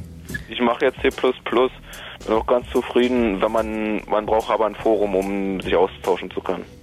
Ja, das braucht man eigentlich immer. Ja, Gibt es eigentlich auch nicht objektorientierte Sprachen? Gibt es die noch? Weil das hört sich irgendwie so an, als wäre die Zukunft ganz klar da Nee. zu suchen. auf Unix immer C. Genau, also C ist äh, vielleicht das beste Beispiel. So, C ist einfach eine sehr verbreitete Programmiersprache, in der auch die meisten gängigen Betriebssysteme weitgehend erstellt, zumindest wurden. Dann sind sie teilweise auf C++ äh, weitergeführt worden oder auf anderen Derivaten von C. Und ähm, C ist er- erlaubt natürlich wie jede Programmiersprache auch mir, äh, mir einen objektorientierten Blick auf die Dinge zu machen, aber es unterstützt einen dabei nicht besonders, sodass man eben nicht sagen kann, das ist eine objektorientierte Programmiersprache. So, da gibt es eine klare Unterscheidung Code und Daten und ich mache damit halt was. Das heißt, ich habe mein Also C++ ist, glaube ich, noch eine hybride Sprache. Genau, so ähnlich wie Turbo Pascal 5.5. Na, wo ich aber sagen würde, C++ ist schon mehr objektorientiert als Pascal. Weitaus mehr. Ja, aber es fängt, es fängt schon bei so ganz einfachen Sachen an wie, äh, okay, heißt objektorientiert, dass es gibt auch Objekte oder ich orientiere mich wirklich am Objekt und das heißt, es gibt nur Objekte. Da kommt es auf den Programmierer an, würde ich sagen. Naja, da kommt es natürlich auch auf die Programmiersprache an, weil wenn du sowas hast wie eine, eine, eine Zahl, eine 15, so, dann ist das halt in äh, C++ kein Objekt. Und das ist auch in Java kein Objekt. So, die Frage ist bloß, warum? Warum soll ausgerechnet eine Zahl kein Objekt sein? Das führt nämlich dann dazu, dass ich mit Zahlen anders arbeite als mit Objekten, aber ich will eben genau das nicht. Ja, kommt drauf an, ob ähm, man kann sich ja eine Objektzahl machen und dann eben als ähm, Hauptelement eben 15 reinbauen. Ja, aber der ganze Code, den du irgendwie, ich meine, kein Mensch, kein Mensch benutzt die 15 in C äh, irgendwie als, als Objekt. Und wenn er das macht, dann hat er gleich wieder das Problem, dass es mit den anderen nicht so ohne weiteres Muss man die hin und her konvertieren, das ist Und Elend. willst du nicht. Zusätzliche Schreibarbeit. Also es geht ja bei Programmiersprachen immer drum, dass einem möglichst viel äh, Arbeit erspart bleibt, Sachen immer wieder hinzuschreiben, sondern man möchte halt dem Computer einen gewissen Sachverhalt genau einmal mitteilen und das soll gefälligst reichen. Und ähm, Sprachen wie C++ sind einem da keine große Hilfe. Nicht, nicht wirklich? Nicht wirklich. Was denn eher dann? Äh, naja, ein paar Sprachen hatten wir schon genannt. Also Smalltalk ist sehr interessant. Äh, Python ist auch eine sehr beliebte Sch- äh, Skriptsprache, die objektorientiert arbeitet. Ähm, äh, Dylan, Common Lisp. Ähm, Wie Ruby schreibt man eigentlich genannt. Dylan? Dylan? So wie Bob. Dynamic Wie Bob. Language. Wie Ah, Bob okay. Dylan, genau. D-Y-L-A-N. Ähm, was ist denn noch wichtig? Was ist denn noch schick und in und An objektorientierten Programmiersprachen. ja. Naja, was ist denn mit deinem glib zum Beispiel? Das Ach so, könntest du ja auch mal. Also es gibt, ja wo wir gerade bei also- hybriden, bei hybriden Ansätzen sind, da gibt da, ich meine, es gibt natürlich viele Leute, die nach wie vor in C programmieren und auch weiterhin in C programmieren wollen und auch nicht Objekte in C++ programmieren wollen, Genau. aber auch Objekte wollen. Und da gibt es noch diesen Das ist zum Beispiel mein persönliches Favorite ist nämlich einfach C und weil C ja keine Objekte bietet irgendwie, braucht man halt eine Zusatzbibliothek. Das ist in meinem Fall die glib. Na, die ist aber vor fast allen Unix vorhanden. Ja, das ist also auch eine sch schicke Abstraktionsleier, die auch irgendwie auf, auf Windows und auf sonstigen Plattformen funktioniert. Und es ist im Prinzip einfach C mit, ein, mit einer schicken Library drauf. Und ich finde halt den Vorteil bei so einer expliziten Schreibweise, wie man das dann halt, halt nötig hat, man hat halt keinen Syntactic Sugar, der einem ermöglicht, kurz mal Object Create oder so hinzuschreiben, sondern man muss halt wirklich tatsächlich hinschreiben, was man tut. Also wenn immer ich zum Beispiel einen Pointer reffen will, muss ich hinschreiben, g Object ref zum Beispiel. Also ich sehe wirklich alles, was ich tue. Was meinst du mit Pointer reffen? Irgendein Objekt. okay. Aber es hat nicht gesummt. Ich habe, ich habe, hat also da bin ich nicht drauf gekommen. Das war zu too deep, ja, um aber auch mal so ein Wort gebrauchen zu können. Ein Pointer-Referenz. Also, ich würde mir ja vorstellen, das heißt, einem Punkt eine Referenz zuweisen oder sowas, wenn ich das äh, die Abkürzungen Eine auslese. bestehende Referenz nachvollziehen. Oder so, ja. Das, also das mit dem Pointer-Reffen ist eine äh, spezielle Technologie des Garbage Collection. Also Hm, wer klar. programmiert, kennt das Problem, man muss Speicher allozieren und muss ihn dann wieder freigeben. Und äh, Garbage Collection heißt, dass man äh, den Speicher nicht mehr freigibt, sondern einfach rumliegen lässt und ab und zu kommt dann der Müllmann vorbei und sammelt den Garbage ein und schmeißt den weg. Und da gibt es verschiedene Technologien für. Eine ist Reference Counting. Jedes Mal, wenn ich irgendwo das Objekt benutze, also wenn ich es referenziere, wenn ich einen Pointer da drauf habe, zähle ich meinen Zähler um eins hoch. Und äh, wenn ich äh, die Referenz nicht mehr habe, weil die Funktion zu Ende ist und ich den Pointer nicht mehr brauche, dann zähle ich den Zähler wieder eins runter. Und wenn es bei Null angekommen ist, weiß keiner mehr, dass das Objekt existiert. Also keine Stelle im Programm kennt das Objekt noch, also kann es auch weggeworfen werden. Und es gibt auch fortschrittlichere Technologien, die ähm, das automatisch machen, wo man sich nicht mehr drum kümmern muss. Und ähm, die sind dann aber in der Regel in Sprachen, die nicht dafür ausgelegt wurden, schwieriger zu nutzen. Also auch in C geht das mit der Garbage Collection, mit einer Speziallibrary. Die hat dann halt gewisse Nachteile Aber dafür. lenkt man, lenkt man nicht ab. Also ich würde noch ein bisschen mehr über, über das Modell mit der, mit der glib ähm, hören, weil das hat, hat natürlich einige, äh, ist halt eine interessante Verheiratung. So auf der einen Seite will man eigentlich Objekte pur, auf der anderen Seite möchte man irgendwie den Maximalfeind des Objekts, nämlich C. Ich So. finde den, den Ansatz nicht schlecht, weil irgendwie C ist ja so, ich würde sagen, die allerunterste Abstraktionsebene, die mich von dem Maschinencode wegbringt. Das ist ein portabler Assembler. Das ist ein portabler Assembler im Prinzip. Und auf diesem portablen Assembler kann ich, wenn ich mir ein bisschen Mühe gebe und ein geeignetes Hilfsmittel habe, einen Code schreiben, der maschinenunabhängig ist, das natürlich noch compiled werden muss für die jeweilige Maschine und äh, der also richtig amtlich Objekte benutzt. Und ich finde die Herangehensweise in den Library zu nehmen gar nicht schlecht, weil das ist immer so das Problem. Es ist, jetzt so ein von vornherein festgelegter Ansatz. Ich, ich definiere eine Sprache, ich denke mir die fünf Features aus, die Forschung kennt gerade Singletons und Polymorphie und Dings und das alles kommt in die Sprache rein. Dann wird die Sprache benutzt. Es, es gibt Programme in der Sprache und dann fällt mir ein Jahr später ein, ach, ich hätte aber auch noch gern jetzt äh, dynamische Parameter an dem Objekt dranhängen. Also muss ich die Sprachdefinition ändern. In dem Fall von glib, da ändere ich nur die Bibliothek und die Programme sind wesentlich leichter anpassbar, weil sie ja immer noch reines C sind. Es compiled immer noch, ich muss nur Wobei Ja? gerade Lisp ja bewiesen hat, dass man, äh, dass das kein Widerspruch ist. Also Lisp hat, äh, wurde auch schon 1958 erfunden und ist trotzdem objektorientiert, weil sie äh, durch relativ mächtige Makros, die in die Sprache eingebaut sind, die nicht auf Textsetzungsebene arbeiten, sondern direkt auf der Syntax der Sprache arbeiten, alle neuen Features, die so erfunden wurden, einfach implementieren konnten als Library. Ähm, wo gibt's ein glib für Windows, also für, speziell für DJGPP? Äh, für was? Für DJ? Äh, das ist dieser ähm, GNU-Compiler, äh, GCC für Windows. Geht, äh, das gibt's einfach auf äh, www.gtk.org. Ach so. Ach, es ähm, gibt.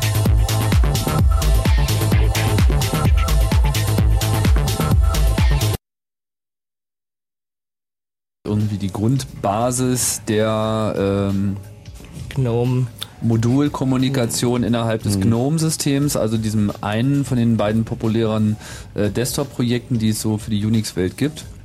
Ähm, wobei da auch ganz interessant ist der Ansatz, also beide, das andere ist KDE, beide möchten halt gerne so objektorientiert sein, wie es nur irgendwie geht. So, also die haben schon verstanden, dass man irgendwie objektorientiert sein muss, um da überhaupt irgendwas zu reißen. Und äh, während der Ansatz bei KDE der ist, wir nehmen jetzt einfach mal C++ und legen los, ähm, ist es bei GNOME eben irgendwie, wir gehen mal wirklich von dem kleinsten gemeinsamen Nenner aus und bauen uns dann aber eine Bibliothek, äh, die weitgehend wiederverwendbar ist, auch von anderen Programmiersprachen, womit natürlich das GNOME-Modell sehr viel offener ist für Mhm. Objektinteraktion, auch Programmiersprachen übergreifend. Also man programmiert objektorientiert, aber man tut es gar nicht mal nur im Kontext einer einzigen Sprache. Das ist ein weiterer Vorteil von C. Man kann, wenn man eine C-Library geschrieben hat, also eine Bibliothek, die Funktionen zur Verfügung stellt, einfach mit einfachsten Hilfsmitteln jede andere Sprache dazulinken. dazulinken, während es mit C++ leicht haarig bis unmöglich ist. Also das, das ist auch der eigentliche Hintergrund hinter diesem Streit äh, äh, GNOME versus KDE. Also äh, man kriegt das ein bisschen am Rande mit. Es gibt da diese zwei Desktop-Systeme und Außenstehende fragen sich so ein bisschen, warum? Sind die nicht in der Lage, sich mal zu einigen und irgendwie zusammen ein Projekt zu machen? Sind sie so zerstritten oder was? Und der wirkliche Grund ist halt, KDE ist in C++ und es gibt halt eine ernstzunehmende Menge Programmierer da draußen, die alles programmieren würden, wenn sie kein C++ programmieren müssen. Die programmieren halt alle am GNOME-Projekt mit. Und äh, dadurch, dass man mit C Interface-Libraries in alle Sprachen schreiben können, sind da halt auch 15 bis 20 Sprachen vertreten mit Bindings für GNOME, während man bei KDE halt genau C++ hat. Du müsstest mich mal langsam wieder von C++ abwenden, oder? Ja, ist eine schreckliche Sprache. Okay, ähm, ähm, da habe ich nämlich mo momentan auch ein Problem. Ich wollte nämlich mit, mit einem Pro Kumpel mache ich ein Projekt für Jugend forscht und mein Problem ist, ich will, weil er in Delphi programmiert, ähm, wollte ich ihm eben für mein Projekt ein paar Klassen bauen, die ich ihm dann gebe. Aber als ich nur die DLL mache, sind einfach nur die Funktionen drin und diese bekloppten Namen natürlich. Das sind keine Objekte, die du dann kriegst. Ja, ja.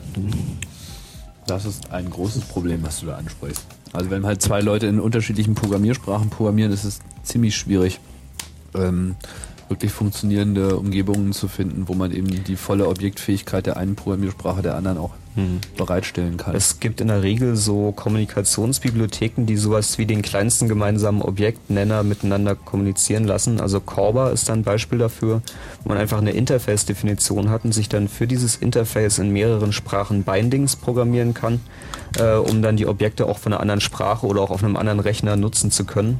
Ähm, DCOM ist, glaube ich, das Äquivalent aus der Windows-Welt, wo es auch sowas wie Objekte Mhm. gibt und Methoden, die man darauf aufrufen kann. Aber keine Klassen.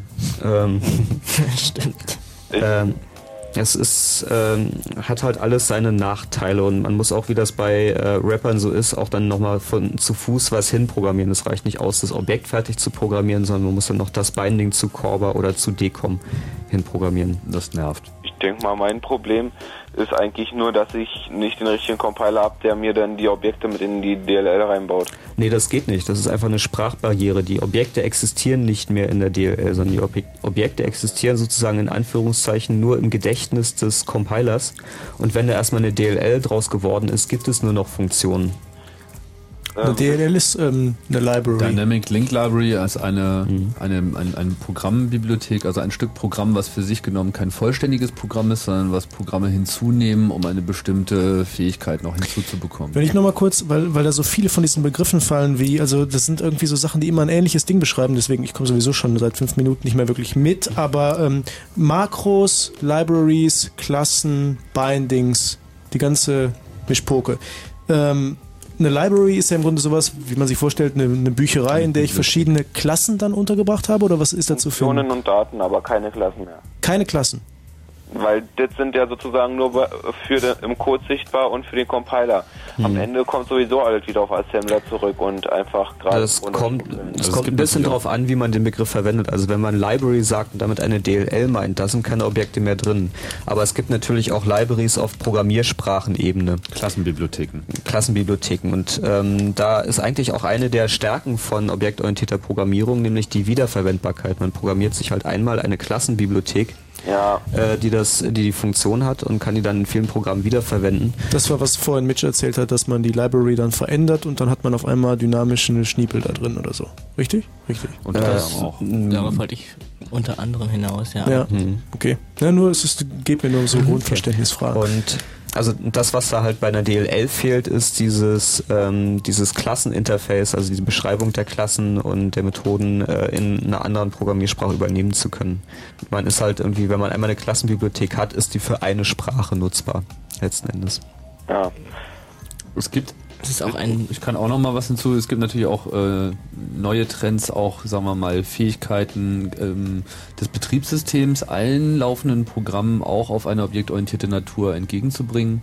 Apple verfolgt das zum Beispiel in seinem neuen Betriebssystem macOS 10.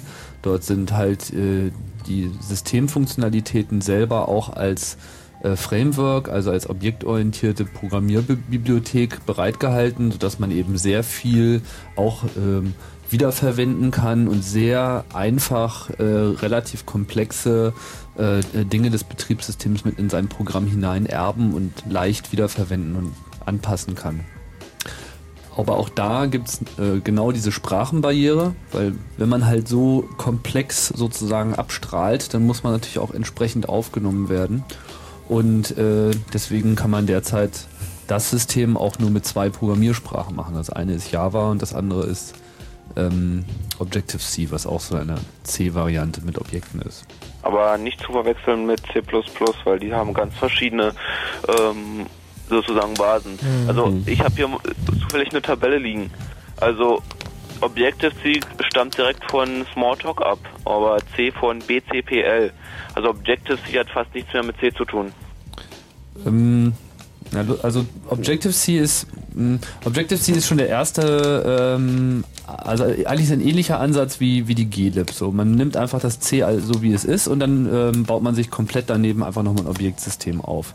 Wobei Mhm. die sich im Wesentlichen an Smalltalk orientiert haben. Das heißt, äh, das Objektsystem und auch so die Schreibweise in Objective-C ähnelt sehr Smalltalk. Smalltalk ist halt eine ausschließlich objektorientierte Programmiersprache, so im Prinzip die reine Lehre. Das ist Smalltalk. Das ist nicht irgendeine Programmiersprache, sondern es ist eigentlich äh, nicht irgendeine OO-Sprache, sondern es ist irgendwie eine objektorientierte Programmiersprache, die wirklich so den Standard gesetzt hat für was wirklich objektorientiert ist. Obwohl es vorher schon solche Ideen gab. Aber erst mit Smalltalk hat sich das so richtig manifestiert.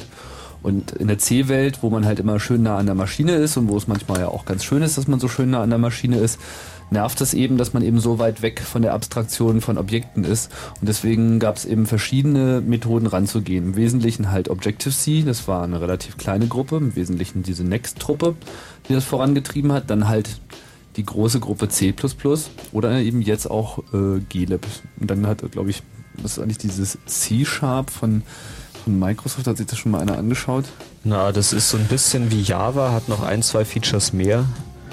Aber pff, auch Sozusagen Mix aus C++ und Java, würde ich sagen. Na Äh, ja. Wahrscheinlich eine, eher eine Mischung aus Windows und Java, würde ich Ja. sagen. Ähm, Also Java muss man aber eigentlich auch noch mit reinnehmen, obwohl es so mit C gar nicht mehr so viel zu tun hat, Aber merkt man schon stark den ab. Ja, man, man merkt schon ganz stark den Einfluss. Auf jeden Fall. Und was würdet ihr mir eigentlich für eine Sprache empfehlen? Um was zu tun? Äh, an sich einfach mal, weil Können wir uns nur wiederholen. Ja, also es gibt darauf keine ultimativ richtige Antwort. Es hängt immer davon ab, äh, was für eine Sorte Programmierer du bist, ähm, was für ein konkretes Problem du zu lösen hast, was es noch so für Nebenbedingungen gibt. Also brauchst du zum Beispiel eine existierende Library, um irgendetwas zu tun. Ähm, kommt die Sprache deiner Denkweise nahe oder nicht? Und ähm, die Sprachen haben wir schon aufgezählt. Ähm, Smalltalk ist halt sehr interessant. Ja, Smalltalk, ähm, Ruby, Lisp, Dylan.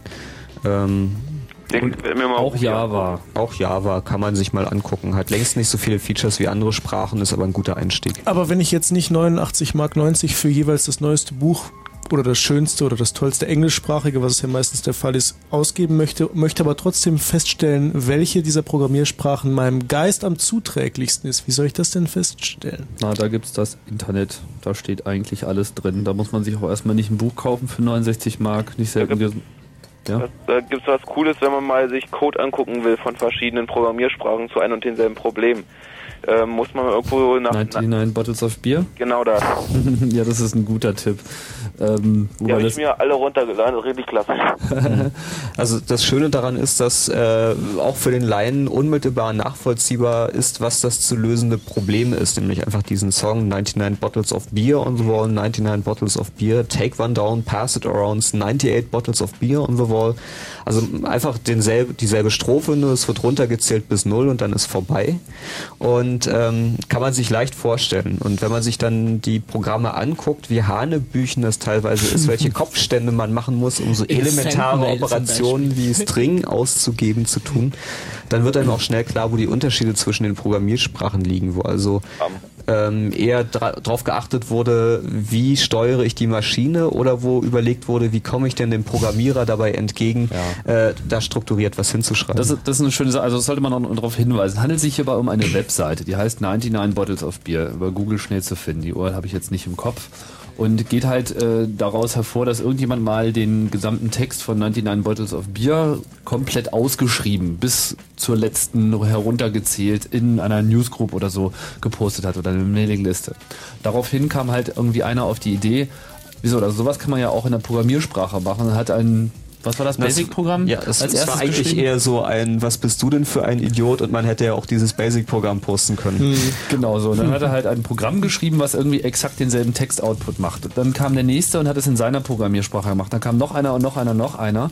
Irgendwann hatte er dann echt 99 Programmiersprachen zusammen. Mittlerweile ist die Liste angewachsen auf, keine Ahnung, 250 oder so. Und man findet dort Brainfuck. Brainfuck und was ich auch sehr empfehlen kann, ist Intercal. Irgendwie äh, eine Programmiersprache, irgendwie, in der man mehr als 50% des Codes mit Please Do anführen Ja. muss, damit er das macht, aber bloß nicht mehr als 80%, weil dann funktioniert es auch nicht mehr. Genau. Intercal ist die einzige Sprache, wo es nicht Go To gibt, sondern Come From. Das ist sozusagen einfach nur eine Veräpplung von, alten Programm von anderen Programmiersprachen. Ja. Spaß. Eine, eine der Veräpplungen, es gibt daher auch mehrere. Naja. Oder ich habe irgendwo mal so einen Spaßcode von Windows gefunden. Da war, das war C geschrieben, ähm, auskommentiert, willkommen zu Windows 3.1. Nächste Zeile auskommentiert, willkommen zu Windows 95. Nächste Zeile Print, willkommen zu Windows 98. Also äh, ich finde die Tatsache bemerkenswert, dass man äh, in Programmiersprachen Witze reißen kann. Das verdeutlicht Oder- eigentlich schon ziemlich, dass äh, Programmcode genauso an den menschlichen Leser wie an den Compiler gerichtet ist. Ich habe irgendwo mal auf der GNU-Seite, gnu.org, unter ähm, irgendwo ähm, unter Humor oder so ähnlich, ist auch ein ziemlich langer Code.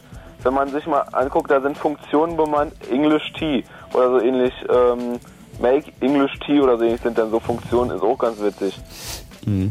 Das dann am Ende einfach darin endet, dass ähm, Bill Gates und Linus Torvalds gegenseitig ziemlich runtergemacht werden. Der muss neu sein. Das letzte Mal, als ich mir das angeguckt habe, gab es das noch nicht. Ja, ja, also es gibt, es gibt viele Ausprägungen. geguckt.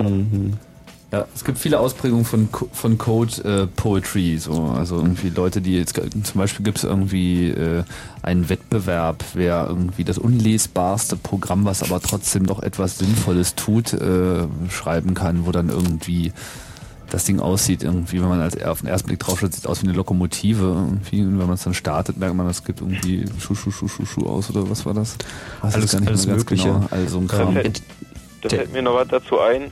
Ähm, ähm, unlesbare Programme oder da fällt mir ein unmögliche Programme. Gibt es eine Möglichkeit, ein Programm zu schreiben, was seinen eigenen Text, äh, was seinen eigenen Code ausgibt? Ja, das gibt es. Das ist ein, äh, Standardprogrammi eine Standardprogrammieraufgabe. Ähm, und also die eigentliche Herausforderung ist natürlich für eine spezifische Programmiersprache die kürzeste, äh, das kürzeste Programm zu finden, das sich selber ausgibt. Naja, da mir ist da was in den Sinn gekommen. In dem Buch, was ich habe, ist GoToC, also von Addison Wesley, war eine Möglichkeit drin, dass man einfach über ein System Cut geht, also oder, Type, also einfach mal den eigenen Quelltext ausgibt. Das ist geschummelt. Das zählt Ja. nicht. Es, äh, es, das wäre metamäßig, aber gehackt. eine Möglichkeit wäre, ähm, eine Konstante zu nehmen, die man aber dann erst äh, mit einem Makro definiert. Beim Compile. Ja, also der, der übliche Trick ist halt da ein Printf-Statement zu nehmen, wo zweimal der übergebene String ausgegeben wird. Und das haut dann, wenn man ein bisschen bastelt, genau hin. Ja, stimmt. Also, also meine Version wäre gewesen, einfach eine Direktive nehmen, die man dann vorher beim Kompilieren mit ähm, im Compiler mit D ähm, minus D und dann den ganzen Text. Nur das funktioniert nicht, weil auch diese Definition muss ja da drin stehen und auch die muss ausgegeben werden. Also du musst schon den kompletten Programmcode ausgeben, das ist die Herausforderung dabei. Na, äh, pro, kompletter Programmcode wäre zwei Zeilen. Also ähm, äh, erstmal den Standard-Include, damit man erstmal Printe verwenden kann. Das darfst du auch so. Das, Ja, also bei der besonderen Aufgabe musst du nicht inkluden. ja, aber dann einfach das Main in eine Zeile, diese sozusagen dann kopieren und dann beim ähm, Kompilieren einfach hinter das Define dann ähm, diese Konstante, die man beim Printe verwendet hat, einfach ähm, so definieren, dass der gesamte Quelltext nochmal da drin steht. Herr bastelt's hin, das könnte funktionieren. Viel Spaß dabei. Tobias, danke dir erstmal. Wer das mitgeschrieben hat, vielleicht funktioniert es gar nicht. Nachlesen kann man es bestimmt irgendwo im Internet und äh, damit ich mein oder unseres Programm hier noch, unser Programm ja nochmal wiedergeben können. Ja, das wäre cool. Warum nicht? Habt ihr eine E-Mail-Adresse wahrscheinlich, ne? Klar. Auf dem CCC mal gucken, oder? Genau. ccc.de. Chaos Radio Homepage. Mail at chaosradio.ccc.de. Genau. Ähm, um das Programm nochmal wiederzugeben, es geht um objektorientiertes Programmieren und äh, man muss, wenn man hier anrufen möchte, lange nicht so kompliziert einsteigen. Man kann das Ganze auch nochmal runterbrechen, wenn man möchte und einfach die Programmiersprache, mit der man selber arbeitet, vorstellen. Hauptsache, sie ist progra äh, objektorientiert, beziehungsweise man kann damit objektorientiert programmieren und versteht es. 0331 70 97 110 ist die Telefonnummer. Danke dir, Tobias. Wünsche einen schönen Tag noch. Ja, dir auch. Tschüss. Tschüss. Der Sandro. Verrückte Musik. Achso, Ach so, wir können- Es ist eigentlich langsam Zeit für die besondere Musik, oder? Es ist nach Mitternacht. Die besondere Musik. TM. Ja, was haben wir denn hier noch an besonderer Musik? Schauen wir mal. Das ist schön. Die Arschlochwelt ist doch immer am längeren Hebel. Gerade das macht sie doch dazu. Arschlochwelt. Arschlochwelt. Sitzt immer am kürzeren Ast.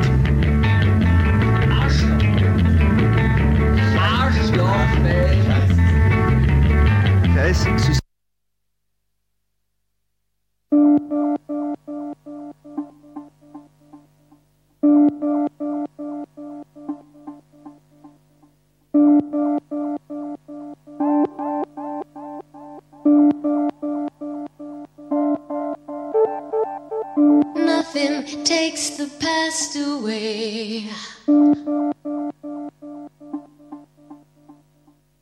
Like the future, the future, the future, the future, the future, the future, the future, the future, the future.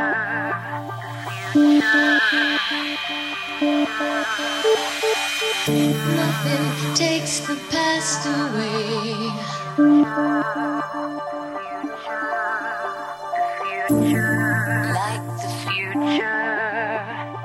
future, the future, the future.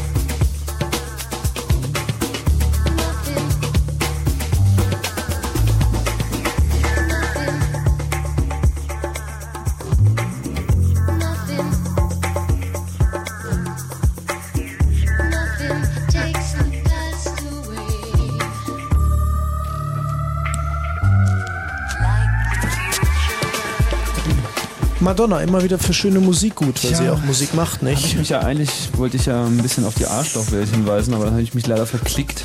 Das spielen wir zum Schluss nochmal. Ja, das holen wir nochmal. Wir haben ja noch ein paar andere lustige Sachen. Aber jetzt haben wir erstmal noch einen Hörer. Wir haben noch jemanden am Telefon. Ihr hört den äh, Chaos Radio Blue Moon, um diejenigen, die jetzt hier wild einsteigen, nochmal daran erinnern, dass das äh, auf Fritz jetzt am Start ist. Und es geht äh, um objektorientiertes Programmieren. Für den Fall, dass ihr gar nicht wisst, was das ist, wir haben noch eine halbe Stunde und innerhalb dieser 35 Minuten wird der Groschen fallen. Das sei äh, geschworen. Am Telefon ist der Felix. Namen Felix. Abend, ja. Ich komme eher sozusagen aus der grafischen Richtung und habe mit Programmierung erstmal nicht so viel zu tun gehabt und habe jetzt im Prinzip nur mit Skriptsprachen zu tun gehabt. Die kamen jetzt sehr schlecht weg den ganzen Abend. Ähm, aber da tut sich ja auch viel in Richtung objektorientierte Programmierung, also wenigstens für meinen Einsteiger-Eindruck, sage ich mal. Also ich habe mit Lingo und ActionScript von Flash zu tun und ähm, also sowohl die Buchtitel als auch äh, Tutorials im Netz ähm, reden immer wieder von objektorientierter Programmierweise oder Ansätzen in diesen Skriptsprachen. Ja.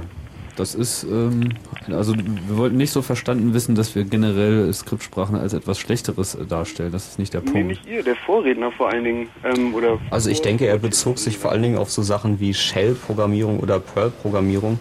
Äh, Also Shell ist besonders widerwärtig und Perl ist zwar sehr mächtig, aber auch sehr kryptisch. Also wenn man das einmal hingeschrieben hat, hat man hinterher Mühe, das wieder lesen zu können.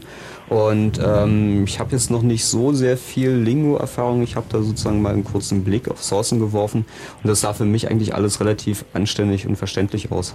Hm. Ne, es kam nur irgendwie so immer mit unsauber und ähm, Ja, objektorientierte Konzepte findet man halt mittlerweile überall. So, es gibt Programmiersprachen, die in ihrer ureigenen Intention gedacht sind, um das objektorientierte Programmieren so einfach wie möglich zu machen.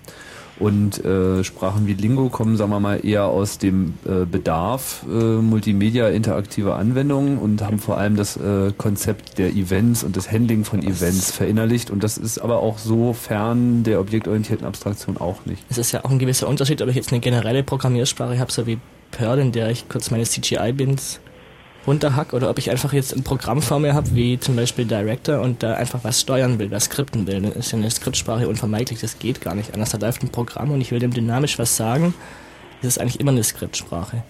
Ja, natürlich, Und klar. also- Ich meine, wo, wo hört das dann auf? Ich meine, Es, es gibt da keinen Unterschied. Also du bist ein typisches Beispiel für den Irrglauben, sie würden Skripte schreiben, aber nicht programmieren. Skripte schreiben ist Programmieren, da besteht kein Unterschied und der ist dann nur virtuell, damit ihr Leute nicht so erschrecken, wenn sie anfangen, Skripte zu schreiben. Habe ich mich vielleicht falsch ausgedrückt. Also, dass ich programmiere in dem Sinne, ist mir schon bewusst. Nur wo fängt die Objektorientierung an? Denn im Prinzip ist ja das ganze Konzept, sage ich mal, von Flash zum Beispiel äh, ein einziges Objektorientiererei sozusagen. Also, Also ein, die Objektorientierung fängt im Wesentlichen in deinem Kopf an. Und die einzige interessante Frage ist, inwieweit dich die Sprache dabei unterstützt, indem sie dir Mechanismen bietet, die objektorientierte Abstraktion in deinem Kopf auch tatsächlich in äh, etwas, was äh, auf dem Bildschirm steht, umzusetzen. Und die Features können viele Ausprägungen haben. Und äh, in dem Sinne ist es natürlich schon objektorientiert. Aber so genau jetzt zum Beispiel für Flash oder für ähm, jetzt Directors Lingo wisst ihr nicht wirklich, wie gut die, ähm, sage ich mal, Objektorientierung unterstützen. Also ich kenne die Sprachfeatures jetzt nicht konkret. Also Mhm. da hat man ja auch eigentlich wenig Alternative, weil keine anderen Sprachen eingebaut sind in Director. Naja, gerade im Internetbereich kann man ja dann wieder gucken, ob man dann sozusagen mit klassischen oder nur Programmierern, sage ich mal, zusammenarbeitet und die eben irgendwas auf Serverbasis machen, was man dann nur noch äh, irgendwie importieren muss. Aber meine Frage an der Stelle ist, inwiefern kann man sowas im Internet überhaupt gebrauchen? Also weil Objektorientierung ja, wenn ich das jetzt richtig verstanden, innerhalb, äh, verstanden habe, innerhalb der letzten zweieinhalb Stunden, daraufhin äh, abzielt, dass man, es, dass man eine ganze Menge mehr zu tun hat, als dieses eine Ding runterzuschreiben und deswegen Objekte macht, die man mehrfach, mehrfach, mehrfach benutzen kann. Fürs Web, wenn ich da eine Grafik hinbaue, weil du gesagt hast, du arbeitest grafikorientiert, brauche ich doch meistens nur ein, eine Variante dieses Man Dings. braucht, man, braucht, man braucht das immer und überall. Man Ist will klar, eigentlich ja. überhaupt gar nichts nicht äh, irgendwie abstrakt äh, hinschreiben. Also äh, auch gerade um eben etwas mal eben schnell zu machen. Gerade sowas eigentlich super komplexes wie ich male einen Kreis. Das ist ja irgendwie ein vergleichsweise aufwendiger Algorithmus, um zu bestimmen, wo kommt denn der nächste Punkt hin und dann vielleicht noch mit Anti-Aliasing und bunten Farben. Deswegen möchte man da halt äh, schon äh, es bequem haben. Und umso mehr man wiederverwenden kann und um, ab, äh, umso abstrakter man es formulieren kann, umso besser ist es für mich. Das heißt, es lohnt sich immer. Es lohnt sich immer. Okay. Ja. Ja. Ja, Felix, schön, dass du da eine Lanze gebrochen hast. Schönen Abend dann. Ja, dir auch. Tschüss. Tschüss. Wenn Fritz im Berliner Kabel, dann 89,85. Die Uhrzeit 0 Uhr 29. Fritz, Kurzinfo. Weswegen wir genau zu diesem kommen. Das Wetter nachts fällt vereinzelt so ein bisschen Regen. Die Temperaturen gehen auf 8 bis 5 Grad zurück. Am Tage zieht das Wetter von West nach Ost. Kleines Regengebiet kommt da durch die Region und dabei sind vereinzelt Gewitter und Sturmböen möglich, die die Autos aber am Platz stehen lassen. Die Temperaturen liegen bei 9 bis 11 Grad. Jetzt die Meldung mit Kerstin Topp. Der Bundestag hat am Abend der Einfuhr embryonaler Stammzellen unter strengen Auflagen zugestimmt. Während die Kirchen sich enttäuscht zeigten, begrüßten Forscher den Parlamentsbeschluss. In der afghanischen Provinz Paktia haben sich rivalisierende Truppen Gefechte geliefert. Dabei soll es Tote und Verletzte gegeben haben. Auslöser für die Kämpfe war offenbar ein Streit um den Gouverneursposten der Provinz. Indien hat erneut eine Rakete getestet. Wie das Verteidigungsministerium in Neu-Delhi mitteilte, wurde an der Südwestküste eine Flugabwehrrakete gezündet. Erst am Freitag hatte Indien eine Rakete getestet, die auch mit einem Atomsprengkopf bestückt werden kann. Brandenburg will mit einem neuen Arbeitsmarktmodell mehr Jobs für ausgebildete Jugendliche schaffen. Dabei sollen sich zwei Absolventen eine Stelle teilen. Das Arbeitsamt wird den Lohn jeweils auf 80 Prozent aufstocken. Und zum Sport im Viertelfinale um den DFB-Pokal gab es am Abend folgende Ergebnisse. Hertha BSC, 1. FC Köln 1 zu 2 nach Verlängerung, Bayer Leverkusen 1860 München 3 zu 0 und Schalke 04 Rot-Weiß Oberhausen 2 zu 0. Die Partie Kaiserslautern gegen Bayern München endete 3 zu 5 im Elfmeterschießen. Zuvor stand es 0 zu 0 nach Verlängerung. Und in der Basketball-Euroleague verlor der deutsche Meister Alba Berlin am Abend beim polnischen Titelträger Slask Breslau mit 66 zu 71. Derzeit liegen uns keine Verkehrsmeldungen vor. Danke, Kerstin. Fritz besorgt's dir. Das Star-Aufgebot 2002. Live in Konzert. Im März Ascha, Fettes Brot und Sascha. April Mary J. Blige. Juni Kylie Minogue und die Toten Hosen. Fritz besorgt's dir. Das nächste Konzert Ascha. Ascha live. Sonntag, 3. März, Arena Berlin. Das Star-Aufgebot 2002. Mehr Infos musste musste klicken klicken. www.fritz.de. Ascha, Sascha, Fettes Brot, Mary J. Blige, die Toten Hosen, Kylie Minogue. Live in Konzert. Und im Radio Die muss dir besorgen. Fritz. Ein System kann sich nicht selbst beseitigen, ein System kann sich nicht selbst beseitigen, ein System kann sich nicht selbst beseitigen. Ein System kann sich nicht selbst beseitigen, ein System kann sich nicht selbst beseitigen, ein System kann sich nicht selbst beseitigen.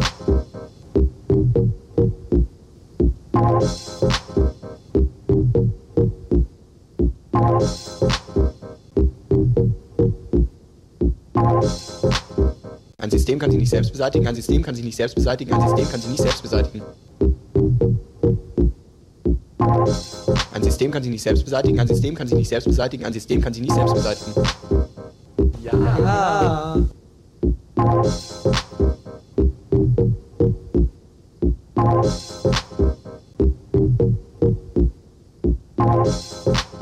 Ein System kann sich nicht selbst beseitigen, ein System kann sich nicht selbst beseitigen, ein System kann sich nicht selbst beseitigen. Ein System kann sich nicht selbst beseitigen, ein System kann sich nicht selbst beseitigen, ein System kann sich nicht selbst beseitigen.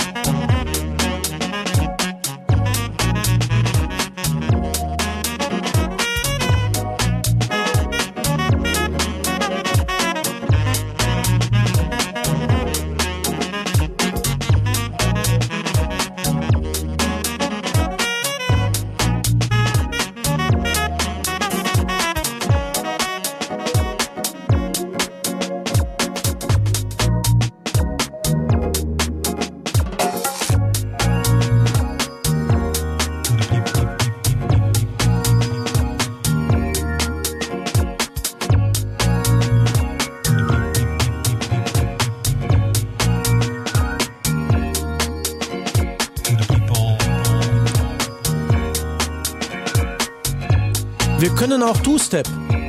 So könnte man das formulieren, musikalisierenderweise. Das Chaos-Radio ist am Start und zwar noch 25 Minuten genau. Heute Abend geht es ums Programmieren, beziehungsweise genauer oder äh, sozusagen die Klasse ausgenutzt und schon eine Instanz definiert um objektorientiertes Programmieren. Wer das jetzt nicht mehr verstanden hat, der, ne, was hat's nicht lernt, ihr kennt ja den Spruch. Zu spät ist. genau, so ungefähr.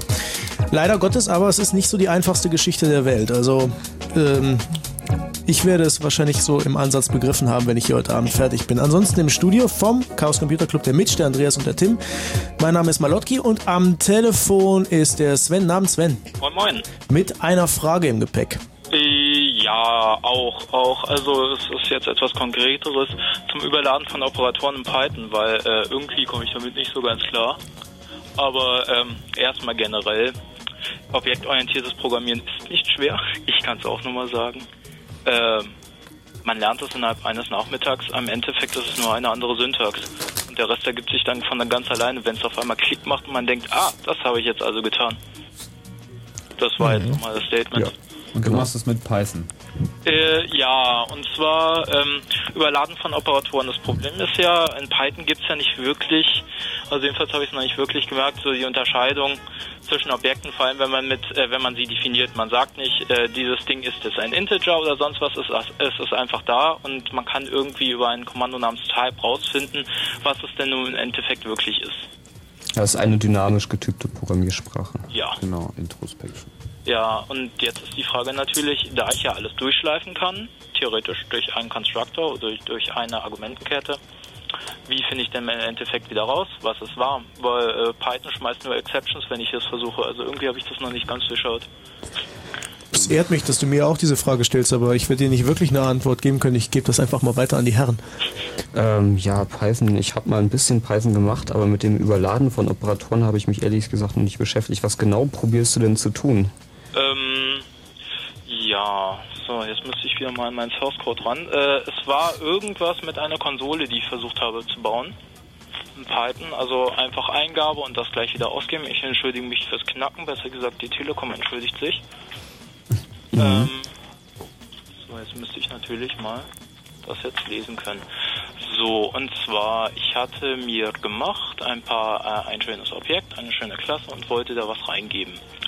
Über einen Operator mit drei Argumenten und äh, ich wollte eigentlich nur ein anderes Objekt durchschleifen und dieses dann kontrollieren, ob es auch wirklich da angekommen ist. Also Ähm, es hat Moment was mal, mit Überladen von Operatoren zu tun. Jetzt habe ich Überladen von Operatoren. Also, äh, warum willst du dafür einen Operator überladen? Ähm, es ging darum, einen Vektor zu implementieren und das sieht halt hübscher aus, wenn man das so tut. Bist du dir sicher, dass das sinnvoll ist? Ähm, Ja, jetzt habe ich es. Ähm, Gibt es keine zwar- Iteratoren in Python? Hm? Gibt es keine Iteratoren in Python? Hm, Also ein Vektor im, im Sinne von einem Array oder ein Vektor als mathematischer Vektor? als mathematischer. Also so A Ja, plus B ist dann quasi so, ein- dass, dass du A plus B schreiben kannst oder A minus B. Genau, Genau. In dem Fall ist das sogar erlaubt. Also es gibt Leute, die neigen dazu, nur weil es Operator Overloading in ihrer Programmiersprache gibt, das zu allen möglichen Zwecken zu verwenden. Also manchmal sieht man es noch ein, also wenn man ein Plus Beispiel nimmt, um zwei Strings hintereinander zu hängen, ähm, aber manchmal auch nicht mehr. Also wenn dann irgendwelche Leute mit, äh, mit dem Shift-Left-Operator was ausgeben, wie in C++, das ist dann nur noch widerlich. Aber in dem Fall zwei Vektoren zu addieren, da ist das genau der Anwendungsfall, klassische weil das Plus, was man da hinschreibt, genau das Plus ist, was jeder erwartet. Da werden zwei mathematische Objekte addiert.